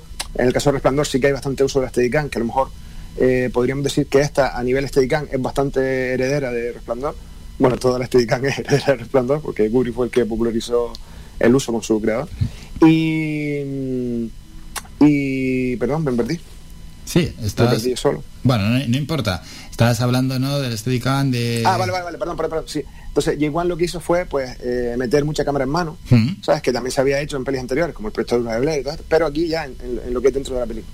Entonces, bueno, al final, eh, el hecho de utilizar ese estilo semidocumental, yo creo que hace que el espectador, pues, eh, tenga una, una empatía mayor con, con todo lo que pasa. Y además, tiene una particularidad este señor, que yo creo que es el mejor que hace planos malrolleros de casa. ¿vale? En plan de arquitectura. Porque todo plano que hace este tío de una casa, pues da mucho miedito. Bueno, ¿Sabes eso cómo sí. hace lo- los traveling, cómo hace los giros? Es decir, es una pasada. Los muy bueno. Eso es interesante. Bueno, Maligno, apuntamos. Recomendada, ¿Recomendable entonces? Sí, pero sabiendo que es una comedia. Vale, sí, para no salir ahí un poco cabreado de la sala de Sí. cine. Venga, Maligno. Y ya que hemos abierto este melón de pelis encantadas, de objetos, de personas, ¿por dónde podemos avanzar? Pues bueno, cualquiera de G1 la podemos ver, que son bastante potentes. Y después, hombre, si tengo que recomendar pelis buenas, buenas de esto, pues obviamente voy a recomendar El Resplandor siempre que pueda. Poltergeist, que son como las clásicas, al final de la escalera. Y bueno, y El Exorcista porque está ahí metido. Y bueno, aprovechando el momento de publicidad, pues yo tengo una peli que es heredera totalmente de, de Insidious, porque yo la rodé posterior y demás, que es 30 monedas, que la tienen en Amazon para ver. Vamos a hablar de 30 monedas. Ay Dios, ay Dios, qué miedo. Pues bueno, 30 monedas es una peli que rodamos en el año 2013, si no recuerdo mal. ¿No te, no te- no recuerdas bien? Espera, que a ver si te refrescamos la memoria. Sí. Ojalá fuera todo tan sencillo como que se levantara y acabáramos con todo esto. Voy a tener que traicionarte. ¡Joder! ¿Te acuerdas, por ejemplo, de esta parte de la película? Es que soy un señor mayor y me olvido de las cosas, pero sí, sí, sí me acuerdo de eso. Ah, vale, vale, pensé que no, Sí, digo, sí acuerdo, sí, lo matamos. Sí, sí, bueno, te digo, los actores, Madariaga Sí. y, y demás. Pues eh, la peli la rodamos eso. en el- es que, es decir, confundo algunas cosas en el sentido de que yo sé que la rodé como en el. Empecé la preproducción como en el 2011, 2012. Creo que rodé en el 2013 y estrenamos en el 2015, así. Entonces em- se me empiezan a solapar los estrenos porque ahí para adelante he estrenado documentales y bueno, a veces confundo con, con eso porque son muchos. Entonces, bueno, es una peli de casas encantadas, pero totalmente contraria a lo que hace Jake Wan. Yo rodé la peli eh, en plan plano fijo, más, más homenaje al final de la escalera, pero conceptualmente es un poco más insidio. Y, y bueno, la peli habla de un director de cine que, mm, que tiene una película que él, como es un gran artista, pues eh, eh, la quiere para él solo y no quiere la quiere guardar. Eh, a este señor le da un, un ictus y se queda postrado en cama y su mujer, que es una que es actriz, pues está en un momento económico bastante difícil porque por la situación en la que él se encuentra y está buscando esa película para, para poder venderla a unos productores extranjeros. Entonces, bueno, en la casa donde vive, pues empiezan a sucederse eh, eh, cosas paranormales. ¿no? Se está- Fenómenos extraños. Sí, hay que decir, se suceden sucesos. Y entonces tío, no puedes decir eso. 30 monedas, sería- 30 monedas. La película de Ado y donde, por cierto, vemos a, a- a caras conocidas aquí. Hombre, ahí están mi- mis actores fetiches a tope, que es Luis Fer Rodríguez y está Michael Hernández también. Que bueno, creo que Michael es el único que está en, mi, en todos mis largometrajes. Bueno, algunos cortes también hemos hecho y, y bueno, que claro, ahora me siento obligado a llamarlo para todo, porque ya que están todos, pues ¿por qué? Bueno. ¿Por qué no? Oye, si te sigue Y- diciendo que sí, bienvenido. es un, best- es un bestia y bueno, la, la suerte que yo tengo, yo creo que es una particularidad, con todas las consecuencias que lo que te voy a decir tiene, yo trabajo en familia, en el sentido de que trabajar en familia tiene muchas cosas positivas y muchas cosas negativas, como por ejemplo la exigencia, es decir, no le exige lo mismo a... a- Yo por ejemplo ahora que estaba haciendo una obra en mi casa, eh, mi, mi padre, que es mi familia, le exijo, le exijo entrecomilladamente, bueno, se exige él más ¿no? De, que, que un trabajador, ¿no? El trabajador viene, trabaja, hay gente que es muy perfeccionista, pero bueno, sí que tiene un poco, sí que tiene un poco eso. Entonces, bueno, al final la parte positiva es que estás trabajando con un equipo en modo familiar y, y eso hace que todo el mundo pues, pues ponga su alma pues eh, a tope. Y 30 monedas es un cachito de eso. Y 30 monedas, Ado, bueno, película película local, película que, que realizó la persona que, con la que estamos hablando y que es quien dirige esta sección, Adonai Santana. Mm, ¿Qué resultado te dio? Luego ya con la- el paso ¿no? del tiempo, la perspectiva, que ya han pasado unos cuantos Pues, años. 30 monedas, eh, siéndote sincero, eh, la verdad es que ha sido un gran éxito en general, en el sentido de que, bueno, yo hice, eh, te cuento un poco la historia rápidamente, Sí, pero sí, sí, sí. estrenamos simultáneamente en cines, en DVD y en plataformas. Me pasó que, claro, estamos hablando del año 2014, 2015, cuando, cuando esto era un poco más difícil. Y bueno, pero sigue siendo difícil. Eh, automáticamente, el día que estrené la película, eh, tuvo como 60.000 descargas ilegales. ¿Vale? Pero bueno, en el cine, en el cine me fue bien, estrenamos en, en diferentes sitios. Después tuve la suerte de que eh, eh, tenía un contrato en Colombia para- de distribución. Eh, después me pasó que de repente mandé una copia, a- me pidieron una copia de Troma Films, que es una empresa norteamericana. No le gustó la peli. Entonces hablé con el responsable, le dije, mira, si me das dos semanas, yo quiero hacer un montaje nuevo de la película, porque a mí tampoco me terminaba de gustar ese montaje, y te lo mando. Pues me dijo el tío, venga, eh, aprovecha que tenemos, que está todo este tema todavía más o menos en movimiento. Y bueno, entregué la segunda copia y me la compraron. Ah, qué Y bueno. bueno, tenemos, tenemos distribución mundial por parte de Troma, que es una empresa que lleva 50 años distribuyendo cine de serie B, serie Z. y- bueno, que han trabajado en, en Troma, eh, Jay Gunn, eh, Tarantino, ha trabajado mucha gente muy importante. Y tienen un canal tipo YouTube. Y bueno, ahí la tenemos. Y después, pues bueno, hace, no sé si es un año o dos años, o un año y medio, eh, nos cuadró con, con Amazon. Y ahí la tenemos en, en distribución. Porque, Claro, bueno, ¿Y yo tengo quién mete la película en Amazon? pues una distribuidora. Es decir, me llama un distribuidor y me dice, oye, mira, que me interesa esta peli. Y, y bueno, yo en verdad se la mando, tú la ves y ahí decide. Entonces, eh, la verdad es que he tenido mucha suerte a nivel distribución, porque a ver, se hacen muchas cosas, obviamente. Es decir, yo puedo hacer una película ahora mía de un plano fijo mirando al vacío y que quiero contar que soy los pensamientos y el alma de no sé qué. Sí, sí. Ya Pero sé por dónde lo, vas. lo difícil es, al final, que no quiere decir que yo haya conseguido nada, sino yo siempre reitero que soy una persona con mucha suerte y que como tengo mucha suerte me rodeo de las mejores personas y por ello eh, las cosas que hago pues más o menos funcionan. Que, quitando que la peli sea buena o mala, que eso es decisión de, Ya, cada- espectador por separado. Eso es. Entonces, eh, eh, yo he tenido la suerte de que se ha distribuido y que la distribución, pues al final, no es una película que tienes en un cajón, sino que al final la película pues se ha estado moviendo y bueno, ha gustado a unas personas más y otras menos y, y la verdad es que, hombre, tampoco me puedo quejar con ella. Que si yo la veo ahora, posiblemente me arranque los ojos, posiblemente. Nah, Porque te claro, va a pasar siempre, hagas lo que hagas y con el paso de los años te va a pasar casi siempre. Sí, es un drama de, de artista con el que hay que, sí, sí, que vivir.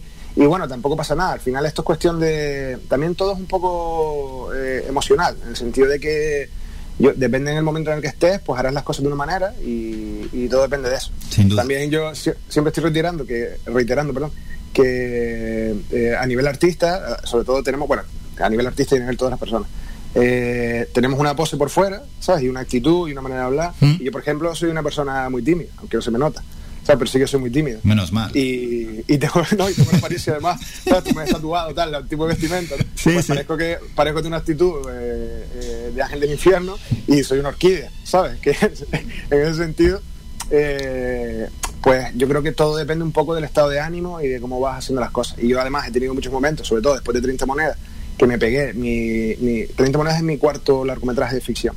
Cuando hice mi segunda peli, la rodé en una semana, es decir, en una semana hicimos todo. Qué Es decir, rápido. escri- escribimos, grabamos, montamos y estrenamos. Vale. Entonces, 30 monedas me llevó un tiempo, eh, eh, no sé cuánto nos pegamos, pero a lo mejor un año y pico con una película. Sí, sí, sí. Entonces, para mí eso emocionalmente me hizo mucho daño, porque estaba acostumbrado a trabajar de una manera y no podía avanzar en mi vida, por eso. es una carga, es diferente, es una forma de trabajar diferente, que estás acostumbrado a hacerlo de otra manera y esto te eh, ciertamente te sientes paralizado.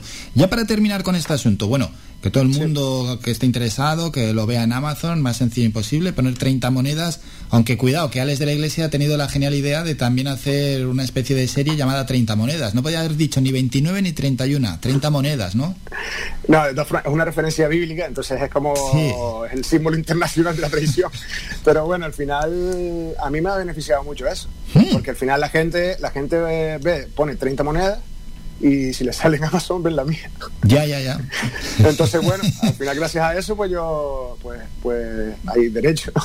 Entonces, bueno, yo vi, yo vi la serie de él. digo, cuando el otro día estábamos hablando con Pablo Rosso, que yo llamé a Pablo Rosso para 30 monedas la mía, pero no, no, no por, por rollos de fechas y, y varias cosas, pues no pudimos cuadrar, por, por desgracia. Bueno, tú vas Juan Padrón, que a ver si lo traemos en esta semana. A ver, a ver. Ojalá. Pues eh, yo siempre la llamo la de Ale de la Iglesia 30 monedas la buena, porque en verdad es que es muy, muy buena. Bueno, a mí me gusta mucho, mucho. Entonces la recomiendo, recomiendo la de Ale de la Iglesia. Hay que ver las dos. Hay que ver las dos. Hay que ver la de Alex de la Iglesia y la de Ado Santana, está claro. Hay que ver las dos y bien fácil, 30 monedas. Eso es. Ado, ya para despedirnos, a ver, cartelera. Tenemos, pues no hay grandes novedades, la verdad, o sea, no podemos destacar nada nuevo. Bueno, Maligno, hemos destacado. La de San- Sanchi. Sanchi, la leyenda de los diez anillos y poco más. Bueno, el Escuadrón Suicida que anda por ahí. Ah, Tiempo también, de Shyamalan, que lo habíamos destacado. Y he hecho los deberes y fui a ver Candyman, ya que me dijiste, vete Ah, a ¿qué ver tal? Candyman, que tienes que hacer algo por la sección. Y sí, estuve viendo Candyman. ¿Qué podemos decir? Bueno, pues tampoco quiero ahí influir en- a nadie, que vayan a verla, pero a mí me parece una película normal, no me parece sobresaliente. Sí que es cierto que el miedo y el terror en el cine es mucho menos. En lo que se refiere al guion y al argumento, pues tampoco es que sea muy de peso, ¿no? Aquello de repetir el nombre durante tantas veces delante del espejo y acto seguido llega una muerte. No voy a decir que es infantil, ¿no? Pero, pero bueno, es así. Tiene un toque social, reivindicativo, aunque no es muy profundo, ¿no? Es en, Estados, en Estados Unidos, pues bueno, podemos ver por dónde van los, los tintes, son la reivindicación racial, ¿no? Negros, blancos, pero tampoco es que tenga eh, una profundidad grande en ese asunto. Y bueno, pues es entretenida y es envolvente, dura 90 minutos, o sea que se pasa, se pasa rápido. Pero no, no, no me parece tampoco una gran película. Yo creo que a lo mejor eh, Candyman la anterior, Hmm. yo esta no la he visto todavía, Candyman la, la original, digamos, eh, eh, tenía otra otro rollo porque no había ningún tipo de componente racial, sino era un tío que sí que era negro, ¿Mm? que mataba a gente porque un poco porque decían su nombre, no existía ningún tipo de componente social ni nada. Y yo creo que si te gusta, no sé si propiamente dicho esta peli es un slasher, ¿no? Como Viernes 13 o, o porque es que hace mucho tiempo que la vi. Eh, pero bueno, un slasher se agradece que tuviera a Jason, el asesino de Viernes 13, o, o a Michael Myers, o a, a Freddy Krueger. Se agradece que el tío mate un poco, o sea, porque sí, que tenga algún tipo de motivo intrínseco, ¿vale? Sí. Pero lo que mola es que mate porque mata, ¿sabes? No que exista ningún tipo de componente de nada. A mí por lo menos me divierte más cuando es totalmente gratuito que cuando, que cuando tiene algún tipo de motivo. Pero bueno, es aceptable y te digo, la iré a ver. Y, y a ver si la puedo ir a ver esta semana y te cuento. También quiero ir a ver, por cierto, Free Guy. No sé si la conoces, que es de Ryan Reynolds, una de las últimas. Una de las últimas, no, la última. ¿no? Ah, sí, sí, Y la estoy si viendo puedo- aquí, que es una película de acción, sí, sí, sí, la estoy viendo. Sí. A ver si puedo hacer los deberes esta semana y voy a ver esas dos, que ya me empiezo a liberar un poquito. Y... Sí, Free Guy, que se llama esa película. Vale. Bueno, pues ahí quedan apuntadas. Nosotros seguiremos trayendo a, a los oyentes, entre tanto, pues también, ¿no? Cómo se está desarrollando la cartelera. Siempre los martes, a partir de las nueve y media de la mañana. Ado, que pases una gran semana, a disfrutar a tope y nos citamos para el próximo martes. Un placer, muchas gracias, estamos en contacto y nada, un abrazo fuerte. Dejamos ya a Donay Santana. Lo que nos toca es irnos a publicidad. A la vuelta regresamos con el boletín informativo. Después tocan deportes, algo de música y luego una cascada de protagonistas. Cuatro protagonistas que van a entrar seguidos en el programa.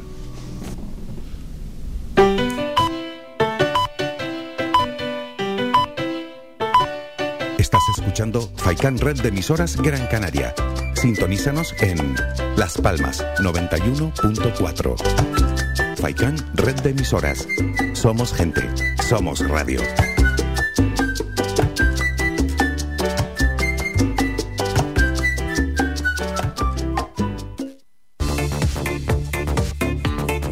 Si vienes a Tejeda o Artenara, busca los mejores productos locales, fruto del esfuerzo de muchas personas que día a día trabajan para mantener sus tradiciones de generación en generación. En Supermercado Udaco Artenara y Panadería de Artenara Abraham Romero puedes encontrar muchos de estos productos, pero además el pan de Artenara, los mejores panes de la cumbre de Gran Canaria. Compruébalo en nuestras tiendas de Artenara y Tejeda o búscanos en Facebook, Twitter o Instagram. Supermercado Udaco Artenara y Panadería de Artenara Abraham Romero.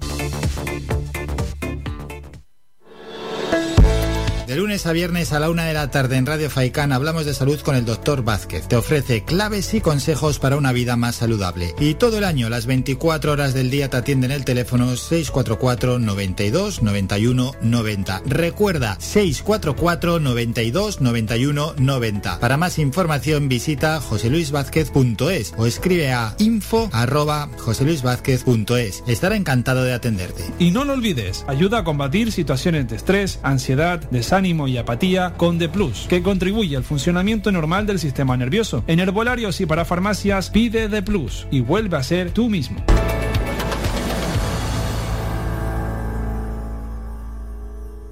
Somos gente, somos radio.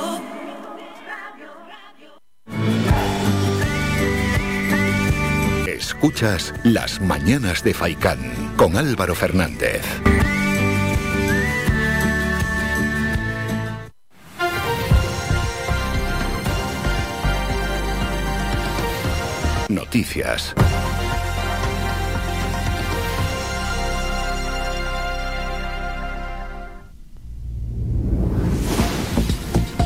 Tiempo ya para el boletín informativo de las 10 de la mañana. El boletín oficial de Canarias publicó ayer lunes el decreto ley de medidas anti-COVID en el que habilita a la autoridad sanitaria para determinar en qué actividades laborales tanto públicas como privadas será preciso el certificado de vacunación o la realización de una prueba diagnóstica. Asimismo, contempla la posibilidad de la imposición de restricciones u obligaciones personalizadas. Datos de la pandemia, dos mujeres en Tenerife de 90 y 95 años y un varón de 65 años en Fuerteventura, todos con patologías previas y hospitalizados, son los tres últimos fallecidos en Canarias por la pandemia del coronavirus COVID-19 que ha infectado a 101 personas más en las últimas 24 horas. En Gran Canaria hubo 49 contagios, en Tenerife 44, en Fuerteventura 4, en Lanzarote 3 y en La Palma 1. Trabajo, Canarias es la cuarta comunidad autónoma con más proporción de contratos indefinidos que suman un 13% del total según los últimos datos publicados por el Ministerio de Trabajo y Economía Social. Cifras que revelan que en el conjunto del país el porcentaje de contratos indefinidos ha crecido en lo que va de año respecto al mismo periodo de 2019 previo a la pandemia en todas las comunidades, sobre todo en Extremadura con un 40% más y en Andalucía con un 32%, que de todas formas son las dos regiones en la que esta modalidad de contratación es menos frecuente. Drama migratorio. Un grupo de 58 inmigrantes de origen subsahariano que estaba formado por 48 hombres, 8 mujeres y dos niños fueron rescatados cuando navegaban en una lancha neumática a 51 kilómetros al sur de la costa de Morrojable tras recibir una alerta de su partida rumbo al archipiélago. Sociedad Estatal movilizó en busca de la expedición su avión Sasemar 103 que la localizó finalmente en torno al mediodía y avisó para que fuera a su auxilio el buque guardamar Concepción Arenal.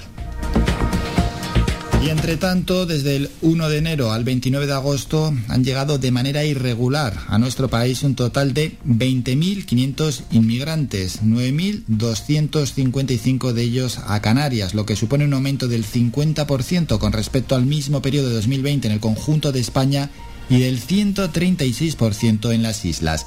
La mayoría de estos inmigrantes lo hizo por vía marítima, más de 19.000 en 1.160 embarcaciones, de las cuales 243 llegaron al archipiélago canario, según los últimos datos publicados en el balance quincenal sobre inmigración irregular del Ministerio del Interior, que sigue sin registrar las cifras de llegadas a Ceuta entre el 17 y el 18 de mayo estimadas en cerca de 10.000 inmigrantes.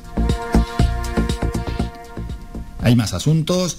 Canarias está a la cola en el salario medio de España con un total de 1.324 euros al mes en el segundo trimestre de 2021. Es un 3,6% menos que el trimestre anterior, según el monitor ADECO de oportunidades y satisfacción en el empleo publicado ayer lunes.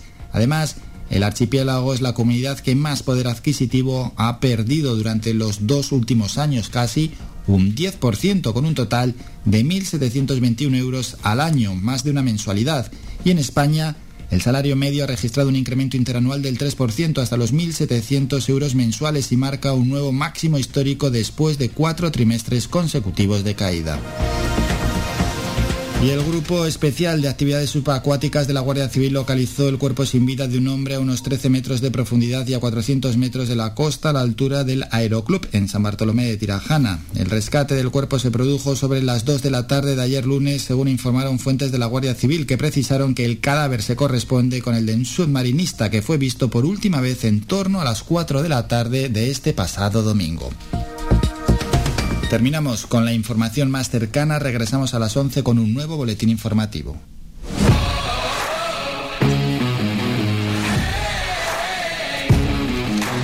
La actualidad deportiva.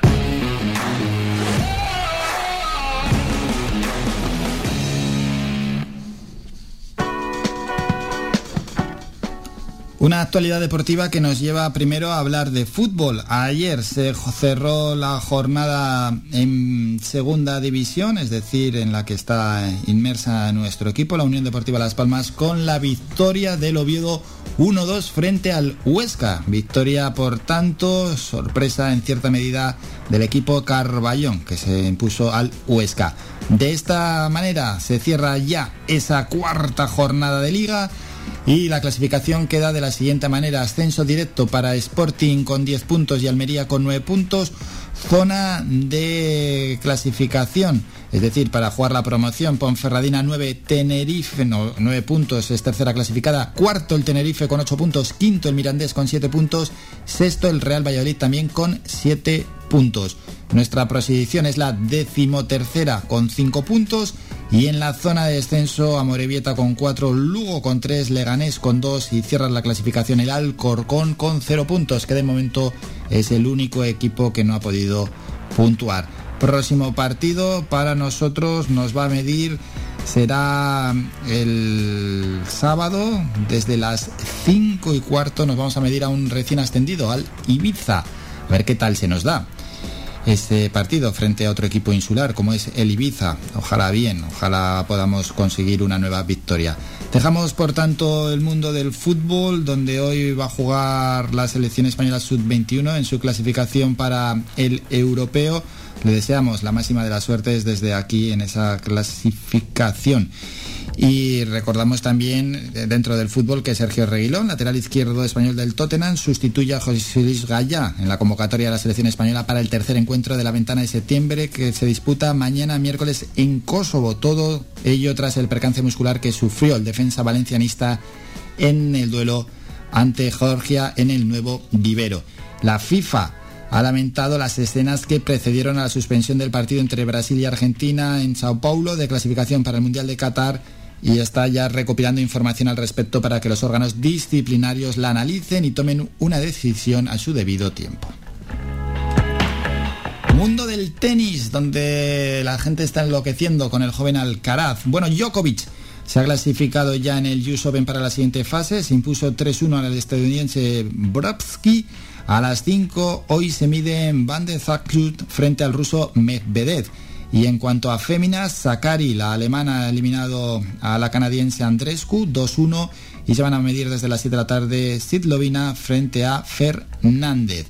En cuanto a los partidos ayer con españoles, pues bueno, tenemos esa derrota de Garbiñe Muguruza que cayó eliminada 2-0 frente a Kretsikova. Más asuntos y dejamos ya también el tenis.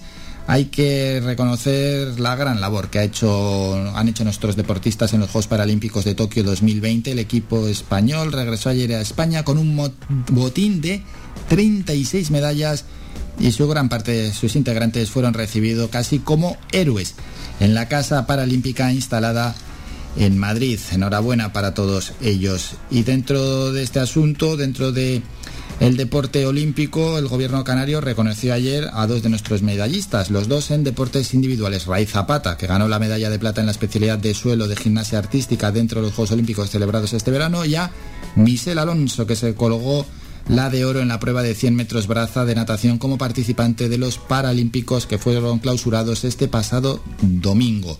Aunque no estuvieron presentes en la sede del gobierno regional, el reconocimiento incluyó a otros dos canarios que también fueron medalla. Dani Sarmiento, bronce en la selección de balonmano y a Pedri González, plata en fútbol, en ambos casos en los Juegos Olímpicos y que por razones de agenda no pudieron coincidir los cuatro ayer. El presidente Ángel Víctor Torres tuvo en cuenta a todos los olímpicos, tanto canarios como del resto del territorio nacional, que volvieron a casa con un metal, con un diploma o simplemente con la satisfacción de haber vivido un acontecimiento tan relevante. Y dos apuntes más de deporte local. La Consejería de Deportes del Cabildo presentó en la mañana de ayer las equipaciones oficiales de los tres conjuntos gran canarios que juegan el campeonato de liga de la segunda división de la Real Federación Española de Fútbol para la temporada 2021-2022.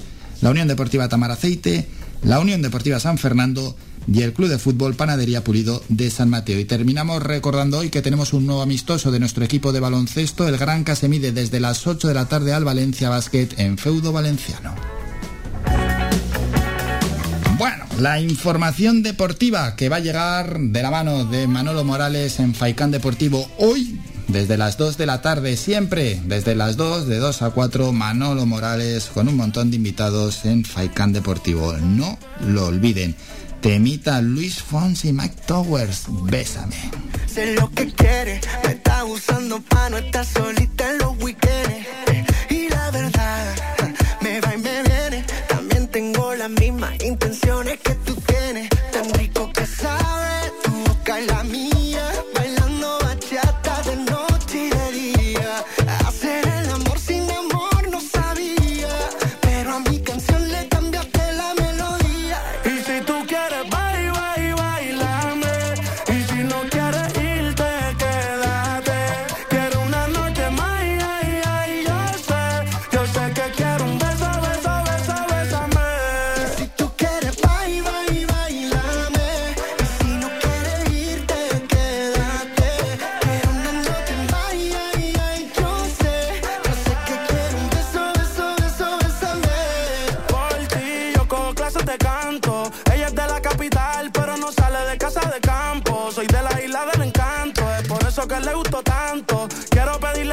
Pedirle disculpas si cada vez que tú me besas me tranco. Como una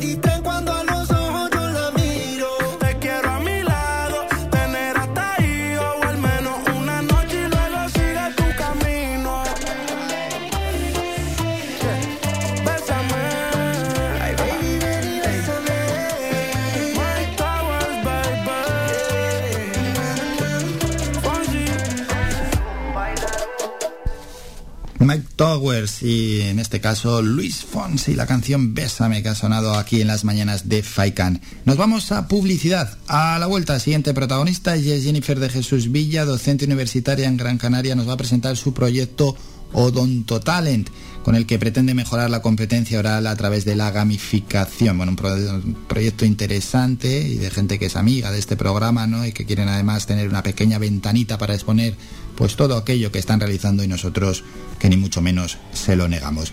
Después llegarán más protagonistas como el presidente insular de Hablemos Ahora, Francisco Pérez, o Miriam Carmona, quien es educadora del programa Emancípate en Las Palmas en este caso dentro de la Asociación Mensajeros de la Paz en Canarias. De ellos hablaremos de diferentes asuntos. La primera ella, Jennifer de Jesús Villa, que llegará a la vuelta de la publicidad en dos minutos.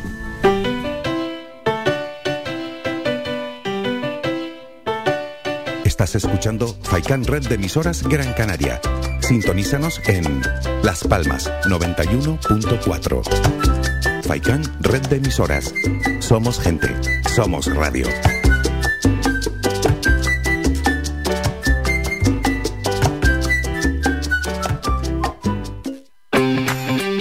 Bingo Triana, Bingo Gran París, Bingo La Ciel y Bingo Arucas han reabierto ya sus puertas con mayores premios y primas especiales. Vuelven con medidas de seguridad e higiene contra el COVID-19. Disponemos de aparcamiento vigilado y servicio de cafetería para nuestros clientes. Vende Belingo y prueba suerte. Te esperamos. Juega de forma responsable. El abuso puede provocar ludopatía. Prohibido a menores de 18 años. Tu ferretería de siempre es ahora tu gran centro en el sureste, Germán Medina. 1500 metros cuadrados de autoservicio para que compres sin esperas. Además, nuestro personal te dará la asistencia necesaria, como siempre. Contamos con un amplio parking para tu comodidad y hemos ampliado nuestro horario. Ahora, nuestra primera planta no cierra al mediodía de 7 y media de la mañana a 7 y media de la tarde y los sábados de 8 a 1. Estamos en la calle Jara número 11, Polígono Darinaga. Teléfono 928 75 39 54. Menaje, ferretería, cerámicas, fontanería, material de construcción y mucho más. Ahora más que nunca, al alcance de tu mano con el nuevo gran centro Germán Medina. Y si lo prefieres, puedes visitarnos en la avenida de Canarias 311, vecindario. Visita el nuevo gran centro Germán Medina.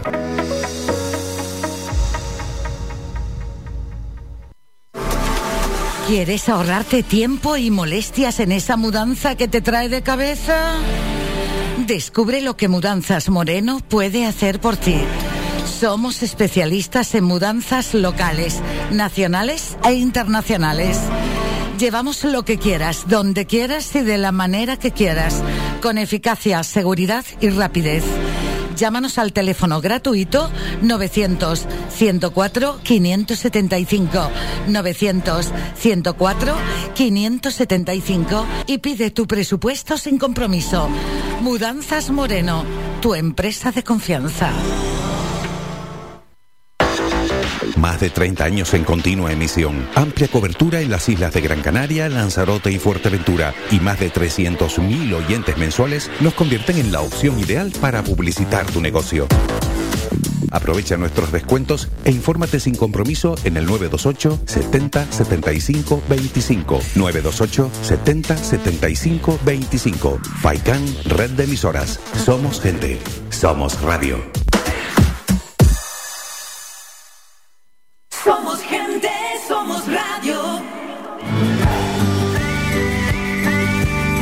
Escuchas Las Mañanas de Faicán con Álvaro Fernández.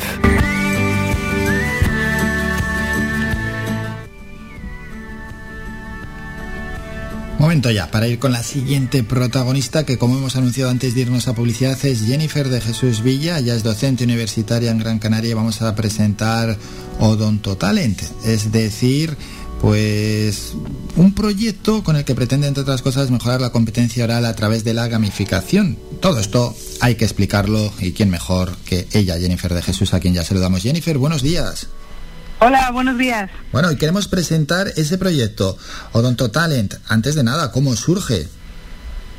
Pues eh, surge sobre todo a raíz de, de una investigación que estaba leyendo eh, bastante reciente en la Universidad de Oviedo que decía que todos los- la mayoría de los estudiantes de nuevo ingreso uno de cada cinco sufría pues un trastorno grave de estrés o ansiedad y una de las principales causas era el miedo a hablar en público, el miedo a las exposiciones, incluso pues, era una de las principales causas de abandono de la universidad. ¿no? Causas de abandono incluso.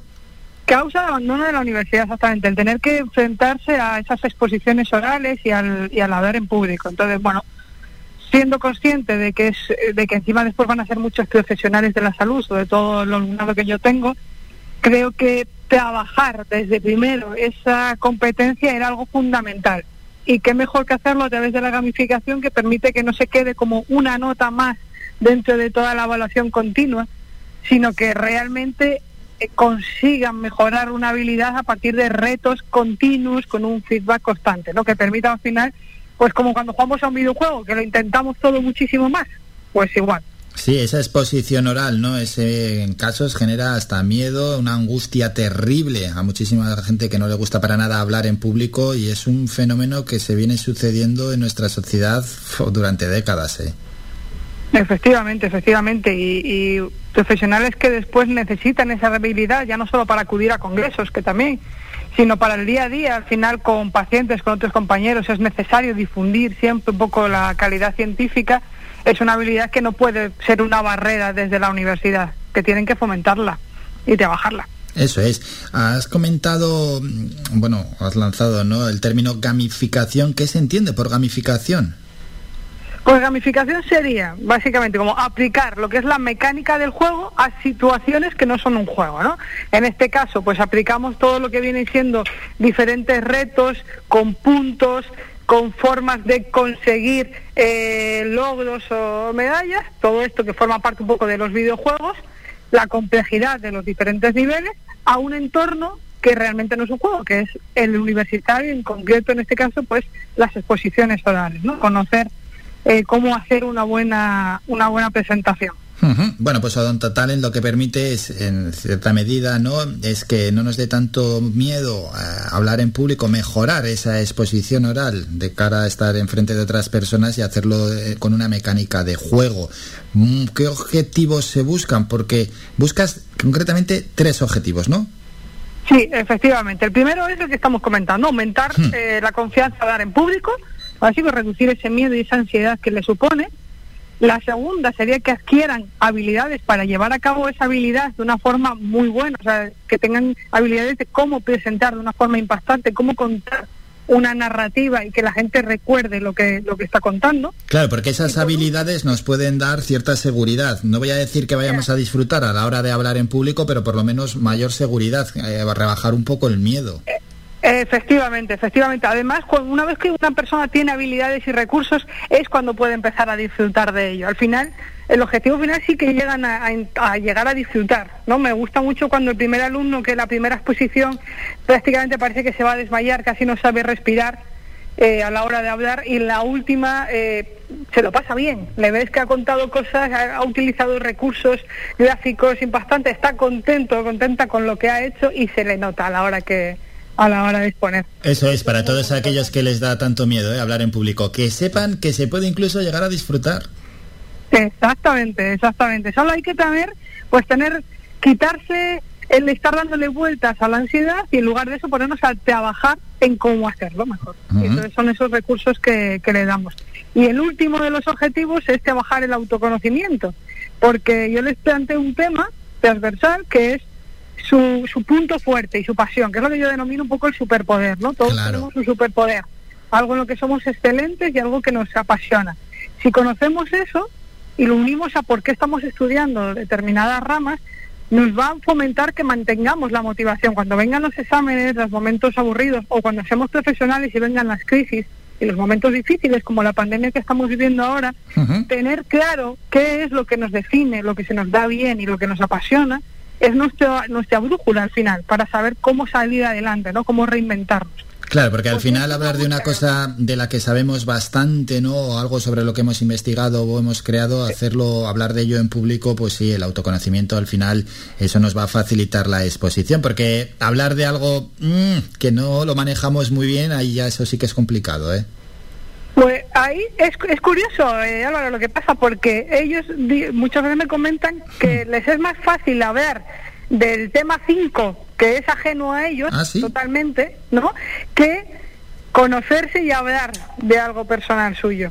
Porque al final tienen que hacer un, un esfuerzo que exige muchísima eh, eh, muchísima preparación en su casa, muchísima reflexión. No, a veces cuando preparamos una exposición de un tema vamos a, la base de datos que sea, lo leemos, memorizamos y vomitamos, digamos, ¿no? La exposición. En este caso tienen que hacer una reflexión y luego tienen que además aprender a contarla, porque si el, el tema no cambia, tienen que buscar su superpoder desde la primera hasta la última de las exposiciones, no pueden repetirlo. Tienen que ser el mismo superpoder contado de formas diferentes. Sí, sí, contar sí, las diferentes partes que tiene. Y eso les exige mucha más eh, preparación. Pero claro si consiguen hacer eso y luego consiguen hablarnos de ellos mismos delante de todos sus compañeros y abrirse más cuando en otra asignatura en biología les hacen hablar del tema de la mimetis pues les es mucho más sencillo Claro, sí, porque en la exposición que se hace de cara al público muchas veces, bueno, muchas veces, a veces pasa que vamos a escuchar a una persona que maneja tanto el tema, pero no lo sabe exponer de una manera clara, al final se hace muy tedioso, muy aburrido, da muchísimos datos, eh, quiere contar tanto de ese tema que maneja también que al final a los cinco minutos has desconectado. Totalmente, eso es súper importante. Eso, profesionales incluso que no les da miedo hablar en público, tienen esa, eh, eh, esa parte de que realmente luego no están llegando. Pues hace falta con recursos para que lleguen lo que estás contando. ¿no? Nosotros hacemos una exposición sin ningún objetivo. Siempre tienes que pretender, siempre tienen que pretender un cambio. Un cambio en quienes está escuchando. ¿Qué quieres que cambie? ¿O qué quieres que dejen de pensar o que empiecen a pensar? Y a partir de ahí es cuando tienes que pensar cómo voy a contar eso para conseguir ese cambio. Porque si no pretendes ningún cambio, lo pones eh, por escrito, sin más, y Claro. para que la gente pues lo lea y punto, ¿no? Pero hace falta para poder realmente que tenga valor lo que estás contando. Bueno, y Odonto Talent, ¿cómo se puede aplicar? ¿Dónde se puede encontrar? ¿Cómo lo, cómo lo vas a desarrollar? Pues a Odontotalent lo he desarrollado en el anterior curso. Eh, Odontotalent es un juego de palabras, odontología y, y Got Talent, porque Sí, se basa sí, en el sí. programa televisivo. Es. pero sí que se puede aplicar a otros lados. Por ejemplo, yo lo voy a aplicar en terapia y fisioterapia con Passion Talent, hago una pequeña modificación en las palabras y eh, finalmente la esencia es la misma. Quien quiera buscar la información, pues eh, tanto en, mi web, buscando mi, mi nombre o en las redes sociales, gamificando la rutina, pues va a encontrar la información, yo le paso los dosieres que, que quiera y al final pues es luego modificarlo un poco quizás a las competencias que quiera desarrollar. Oye, que no quieres el autoconocimiento, te interesa otro tema, no pasa nada, se cambia la temática y mantienes lo que es el formato televisivo este que, que hemos montado, ¿no? Su botón de oro, sus, su cre- creer eh, que crezca en dificultad, un poco jugar con el Got Talent, que empiezan con una presentación a veces muy común, ¿no? Un niño tocando el tambor y en la última final es como ese niño que simplemente sigue tocando el tambor, lo han convertido en una superproducción. Pues esto es justamente las exposiciones, cómo partimos de unos dos minutos iniciales muy simples y se convierten en cinco minutos que crean un gran impacto al final del curso.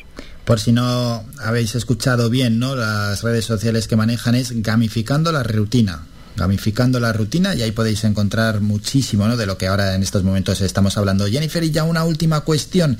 ¿Hacia dónde quieres avanzar con este proyecto si estás ya embarcada en otros proyectos? Pues sí, en- eh, bueno, con este proyecto continuaré y en cuanto a gamificación sí que este año quiero volver a poner en marcha de Psicología de la Salud un proyecto un poquito eh, que englobe toda la asignatura y que englobe a gente de fuera de la universidad. Lo que quiero es un poco el aprendizaje y servicio, que los alumnos hagan algún servicio a la comunidad más allá y a través de eso de lo vea de, la gamificación. Pequeños equipos de expertos, comité de expertos en un área de la salud concreta que tenga que tiene que ver con la psicología y que puedan ir, por ejemplo, a dar charlas a colegios o institutos y tengan un impacto más allá del aula. Bueno, iremos contando ¿eh? más proyectos según se vayan avanzando. El que ha tocado hoy es Odonto Talent y nos lo ha contado la docente universitaria aquí en Gran Canaria, Jennifer de Jesús Villa. Jennifer, gracias como siempre por estos minutos. Seguimos en contacto. Muchísimas gracias, un placer siempre.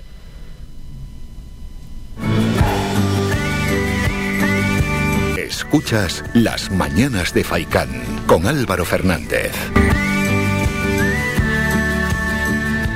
Gamificando la rutina. De lo que hemos hablado se puede encontrar en Gamificando la rutina, porque es muy posible que a muchos de nuestros oyentes les dé mucho miedo tengan pánico a hablar en público. Gamificando la rutina, buscáis por ejemplo en Instagram, ponéis arroba gamificando la rutina y ahí os sale la información de Jennifer de Jesús Villa. Y es que a través de ese proyecto Don Talent mejoran la competencia oral a través del juego, de la gamificación. Siguiente protagonista. Y es que desde el partido Hablemos Ahora, en su delegación concretamente en San Bartolomé de Tirajana, aseguran que el presupuesto de la obra de climatización de la piscina municipal de San Fernando se dispara en más de 225.000 euros en menos de un año. También aseguran desde ese partido que la zona turística del sur de nuestra isla está sufriendo deterioro. Vamos a hablar y nos lo va a contar el presidente insular Francisco Pérez, a quien ya tenemos al otro lado del teléfono. Francisco, buenos días. Muy buenos días. Antes de nada, preguntar por uno de los temas que hemos presentado, es decir, el del presupuesto de la obra de climatización de esa piscina municipal de San Fernando, que se ha disparado en 225.000 euros en menos de un año, aseguran desde su partido. Bueno, la verdad que es otra propuesta más de este grupo de gobierno cuatripartito junto con el consorcio que, que lleva vendiendo humo desde el año 2019, puesto que esta es la cuarta o quinta presentación pública del proyecto y que ha ido cambiando de forma progresiva.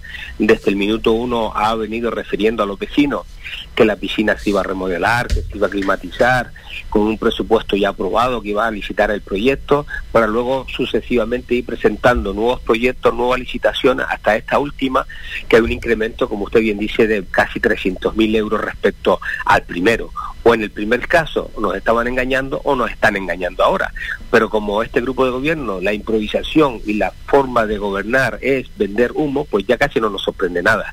Es la situación que se está generando en San Bartolomé de Tirajana, donde un grupo político no gobierna, un grupo político que está más centrado en hacerse la foto, repartirse las concejalías internas y pelearse entre ellos que gestionar, que han perdido una oportunidad de oro que desde hace un año y medio con la situación de la pandemia para rehabilitar las zonas turísticas, modernizar, adecentar, añadir mobiliario urbano, pintar, limpiar, como ha ocurrido en otros destinos turísticos de otras islas, eh, por ejemplo en Ibiza, en, en las Islas Baleares, pues aquí no se ha hecho absolutamente nada. Han desaprovechado, han desaprovechado un año y medio dejando totalmente abandonado toda la zona turística, a pesar de que hay una inversión importante y pendiente por parte del consorcio que tampoco han sabido ejecutar para llevar a cabo esta actuación. Eso sí, el consorcio se dedica a poner señalítica, se, se dedica a subvencionar el mercado. Sí, que nos estamos desviando del tema. Luego hablamos de ese deterioro de la zona turística del sur.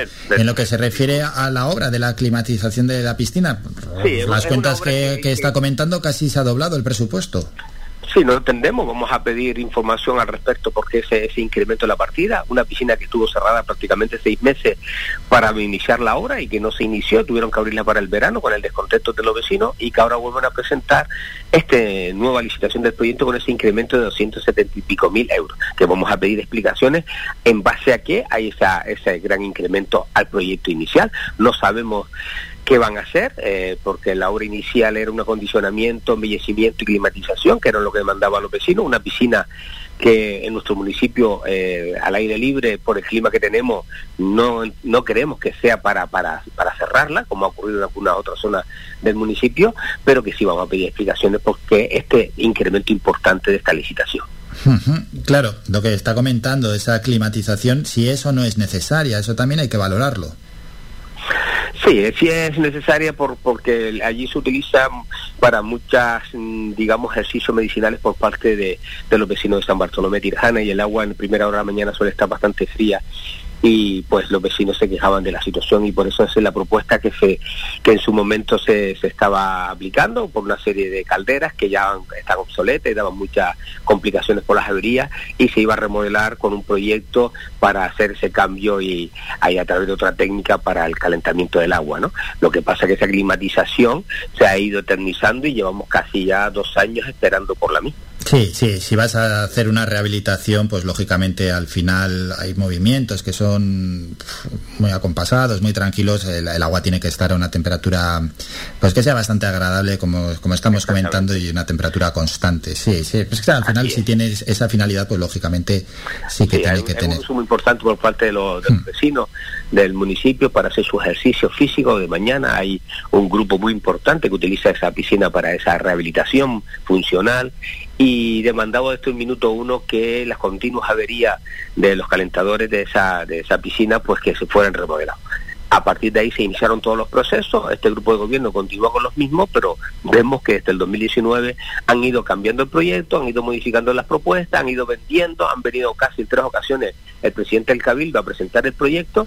Esta es la última que vuelven a presentarlo a través de la inversión, con un incremento de 277 mil euros que no entendemos eh, respecto al primero en que ha habido este- ese cambio tan importante. Mm, Bueno, pues a ver si os dan la respuesta exacta para conocer cuáles cuáles son los motivos ¿no? de este incremento que en, en el montante total pues es un incremento importante en lo que se refiere al porcentaje. sobre todo el retraso y el engaño a los vecinos porque se estuvo la piscina cerrada porque iban a iniciarse las obras y cuál es nuestra sorpresa es que abren el verano y no se había iniciado absolutamente ni modificado nada de la piscina, con lo cual no entendíamos y así se lo hicimos ver al concejal y él reconoció ese error que para qué se cerró una piscina si no se iba a iniciar el, proyecto o, si ya estaba adjudicado el proyecto, porque ahora licitan nuevamente. Es una incongruencia absoluta de falta de gestión de este grupo de gobierno. Y hablemos ahora por qué aseguran que hay un deterioro de la zona turística del sur de nuestra isla. No lo, no lo aseguramos nosotros, es manifiesto. Eh, hay unas quejas continuas por parte del sector empresarial, hay unas quejas continuas por parte de nuestros vecinos. Eh, nosotros recibimos cantidad de información de nuestros vecinos que nos mandan fotos de la situación dramática, porque hay que utilizar esta palabra, de las zonas turísticas, de abandono, de suciedad, de falta de mantenimiento, de falta de mobiliario urbano. Como decía antes, eh, se hubiera aprovechado la pandemia para rehabilitar, para hacer inversiones en mantenimiento y adecentar, que la zona turística está bastante deteriorada y no se ha hecho. Prácticamente las únicas inversiones de mantenimiento de la zona turística han sido las privadas, pero la pública mm, brilla por su ausencia. Entonces no entendemos esa dejadez por parte del ayuntamiento y sobre todo cuando el consorcio eh, de rehabilitación turística, como su nombre indica, tendría que hacer esas actuaciones, pues dedica las partidas pues para la piscina de San Fernando, para las luces de Navidad, etcétera, etcétera, eh, para el mercado municipal, pero no para rehabilitar lo que verdaderamente eh, vive diariamente el turista, ¿no? Que es unas instalaciones públicas deterioradas, lamentables y con una falta de mantenimiento que nos hace sentir vergüenza como un gran destino turístico que somos nosotros y no podemos dar esta imagen. Sí, que al final lo que reclaman es que adecentarlo, tampoco estáis reclamando una, una remodelación, simplemente el mantenimiento, adecentarlo. mantenimiento. Eso es. asfaltado, pintura, limpieza, iluminación, señalización, eh, como han aprovechado otros municipios turísticos eh, en este parón, este cero turístico que hemos tenido para hacer obras de inversiones, que hay dinero porque el consorcio tiene una partida importante para invertir en las rehabilitaciones de zonas turísticas, el ayuntamiento tiene partidas importantes también para ejecutar, pero por esa incapacidad de gestión o esa falta de previsión no se ha actuado. Por tanto, es lo que nosotros criticamos. No ha sido capaz de, gestionar las partidas económicas, de licitar adecuadamente las partidas económicas, de sacar proyectos adelante para desentar la zona turística. Sí lo han hecho el sector privado. El sector privado se ha remodelado, ha, ha desentado sus instalaciones para afrontar este, esta nueva campaña de invierno que es fundamental para nosotros después de este parón tan duro que hemos tenido que sea un éxito porque si no vamos a pasarlo muy mal no solo en San Bartolomé Tirajana sino el resto de la isla porque como usted entiende eh, somos un elemento importante para el sector primario ¿no? y es un sector que se ve muy damnificado con esta situación Pues sí, todos estamos esperando que la próxima campaña de turismo sea un auténtico éxito. Ojalá sea así por el devenir de, de nuestra isla y del archipiélago. Francisco Pérez, presidente insular de Hablemos Ahora, gracias por estos minutos. Un saludo. a usted muchas gracias Somos la mejor información, música y entretenimiento. Las mañanas de Faikán. Tengo por aquí la hoja de la Bakuguagua y bueno, me gusta recalcar, hombre, me gusta recalcar ya que han desde hace ya unos cuantos días y algunas semanas la Bakugawa está dando vueltas por toda nuestra isla, también está en la isla de, de, Tenerife, pues hombre, que se le saque el máximo partido posible y sobre todo aquellos que ya han perdido ese miedo, esa reticencia a vacunarse, que den el paso. Pues a veces les llega una guagua a la puerta de su casa que ya esto sí que... Sí que, ¿qué más? ¿Qué más se puede hacer para que nos vacunemos? Que te den una... que te pinchen cuando vas por la calle o, cuando estás dormido, pues por poco más ya se me puede ocurrir. A ver, eh, siguiente condicionante. Más fácil es imposible. Es si tienes 12 años o más ya cumplidos y no te has vacunado, puedes vacunarte sin cita, es decir, ves la vacuagua, pues vas allí, preguntas, hablas, ellos te dicen, te asesoran y poco más. Es que es muy sencillo. Esta semana de 10 a 2, en ese horario, de 10 de la mañana a 2 de la tarde. Ayer, bueno, estuve en el parking de Hipercor. Hoy y mañana, hoy y mañana estará en, en Teror. Bueno, tiene su lógica también, coincidiendo con la festividad. El jueves en el parking del centro comercial Alisios, que está en Las Palmas, como tantos conocéis. El viernes viene a Telde, en el centro comercial La Mareta, donde está IKEA, está, está el Alcampo también. Esta publicidad que les hacemos gratuitas, a ver si lo tienen en, en cuenta. El sábado 11 en Jardines del Atlántico en Las Palmas y el domingo día 12 en la misma ciudad, pero en el estadio Gran Canaria. Menores de 12 años siempre acompañados de padre, madre o tutor legal. Es decir, si tienes 12 años o más ya cumplidos, pues si no te has vacunado puedes acudir a la Vacu Agua de 10 a 2 en estos puntos y vacunarte, y vacunarte, que ya deberías estar vacunado, no te lo van a echar en cara, ¿eh? Si no vayas así con las orejas gachas como diciendo, ay, ay, ay, lo que me van a decir, no, no, no. Están deseando vacunar, no te lo van a echar en cara. Así que pasa, pasa por allí y vacúnate. Bueno, al igual que en cualquier centro sanitario, pues puedes preguntar también por la vacunación y decir, oye, yo no me he vacunado, ¿qué tengo que hacer? O entrar, mirar en la página del Servicio Canario de la Salud y también, no, ver cómo te puedes vacunar. Sí que es cierto que se ha vacunado casi todo el mundo, pero queda ahí un porcentaje importante, hombre, todavía de gente para vacunarse. Que dicho esto y animando, no nos cansamos de animar a toda la población, aquellos que son reticentes y que quedan por vacunarse, nos vamos a ir a publicidad. A la vuelta, siguiente protagonista, ella es Miriam Carmona. Es educadora del programa Emancípate en Las Palmas y nos va a presentar las jornadas de juventud organizadas desde la Asociación Mensajeros de la Paz en Canarias.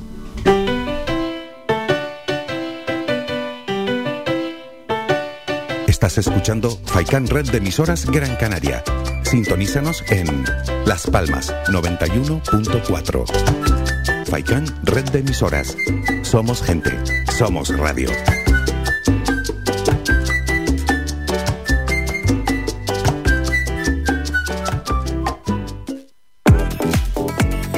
A cualquier hora y para cualquier problema, llegan los coches amarillos. Llega Desatascos Jumbo 928-230265. Desatascos domésticos industriales y de redes ayuntamientos. Vaciado de pozos, achique de agua, aljibes o por lluvias. Tratamiento de legionela. Trabajos en todo tipo de embarcaciones. 638-748-731. Limpiezas de choque y localización de arquetas ocultas. Más de 34 años sin descanso. 24 horas sin excepción. 928-230265. Pioneros en limpieza de estanques y redes heredades de agua. No contrate intermediarios. Llámenos directo y ahorre tiempo y dinero. 638-748-731.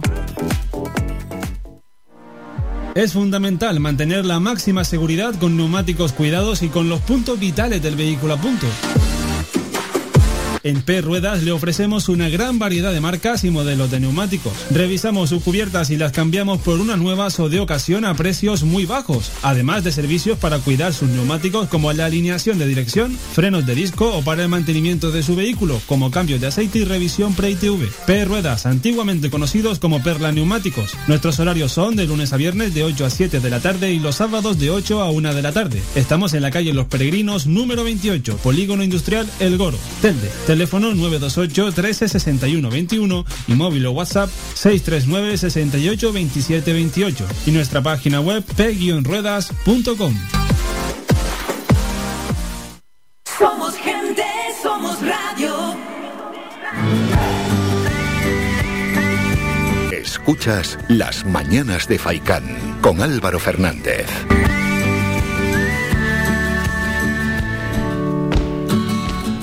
Seguimos avanzando en el programa, son las 11 menos cuarto y vamos ya ahora de la mano de la Asociación Mensajeros de la Paz en Canarias, concretamente de la mano de Miriam Carmona, ella es educadora del programa Emancípate en Las Palmas, quien nos va a presentar las jornadas de juventud. Miriam, buenos días. Hola, buenos días. Muchas gracias por este espacio. Nada, y gracias a ustedes por atendernos y por presentar ¿no? esas jornadas de juventud desde Asociación Mensajeros de la Paz. ¿En qué consisten? ¿Cómo son? Mira, eh, bueno, un poco por, por dar eh, inicio a esto, eh, Mensajeros de la Paz Canarias organiza estas jornadas con la intención de, de generar un espacio de encuentro no solo a profesionales que se dediquen a trabajar eh, desde el área de la juventud, sino a jóvenes y público en general que quiera aprender y ampliar eh, conocimientos con la idea de nosotros como entidad continuar mejorando la atención que prestamos a, este colectivo. Y además, pues bueno, mm, pretendemos dar visibilidad también a las acciones realizadas en la comunidad autónoma de Canarias eh, con jóvenes. Eh, bueno, mm, pretendemos en esta en estas jornadas de juventud abordar diferentes áreas, un poco que consideramos pues que tienen más que ver con, con la población juvenil. Bueno, vamos ahora a comentar esas áreas. Antes de nada, es que no solo se dirigen a la población juvenil por como por el nombre que llevan, jornadas de juventud, porque podría dar a error. Exacto, no solo nos dirigimos a, a jóvenes, eh, está, está abierto a todo el que quiera participar, entidades eh, profesionales que se dediquen a- al área de la juventud y, y todo, vamos, eh, están todos invitados a participar. Bueno, y luego ya las distintas áreas que se pretenden abordar durante las jornadas, ¿cuáles son? Vamos a ver, tenemos eh, áreas de empleo, eh, de igualdad, de justicia juvenil. También abordaremos eh, las temáticas relacionadas con extranjería, diversidad funcional y ocio. Bueno, temáticas muy diferentes y temáticas muy importantes. Por ejemplo, tenemos esa de formación y empleo, donde tenemos unos datos de paro de los más grandes, no solo de España, de Europa.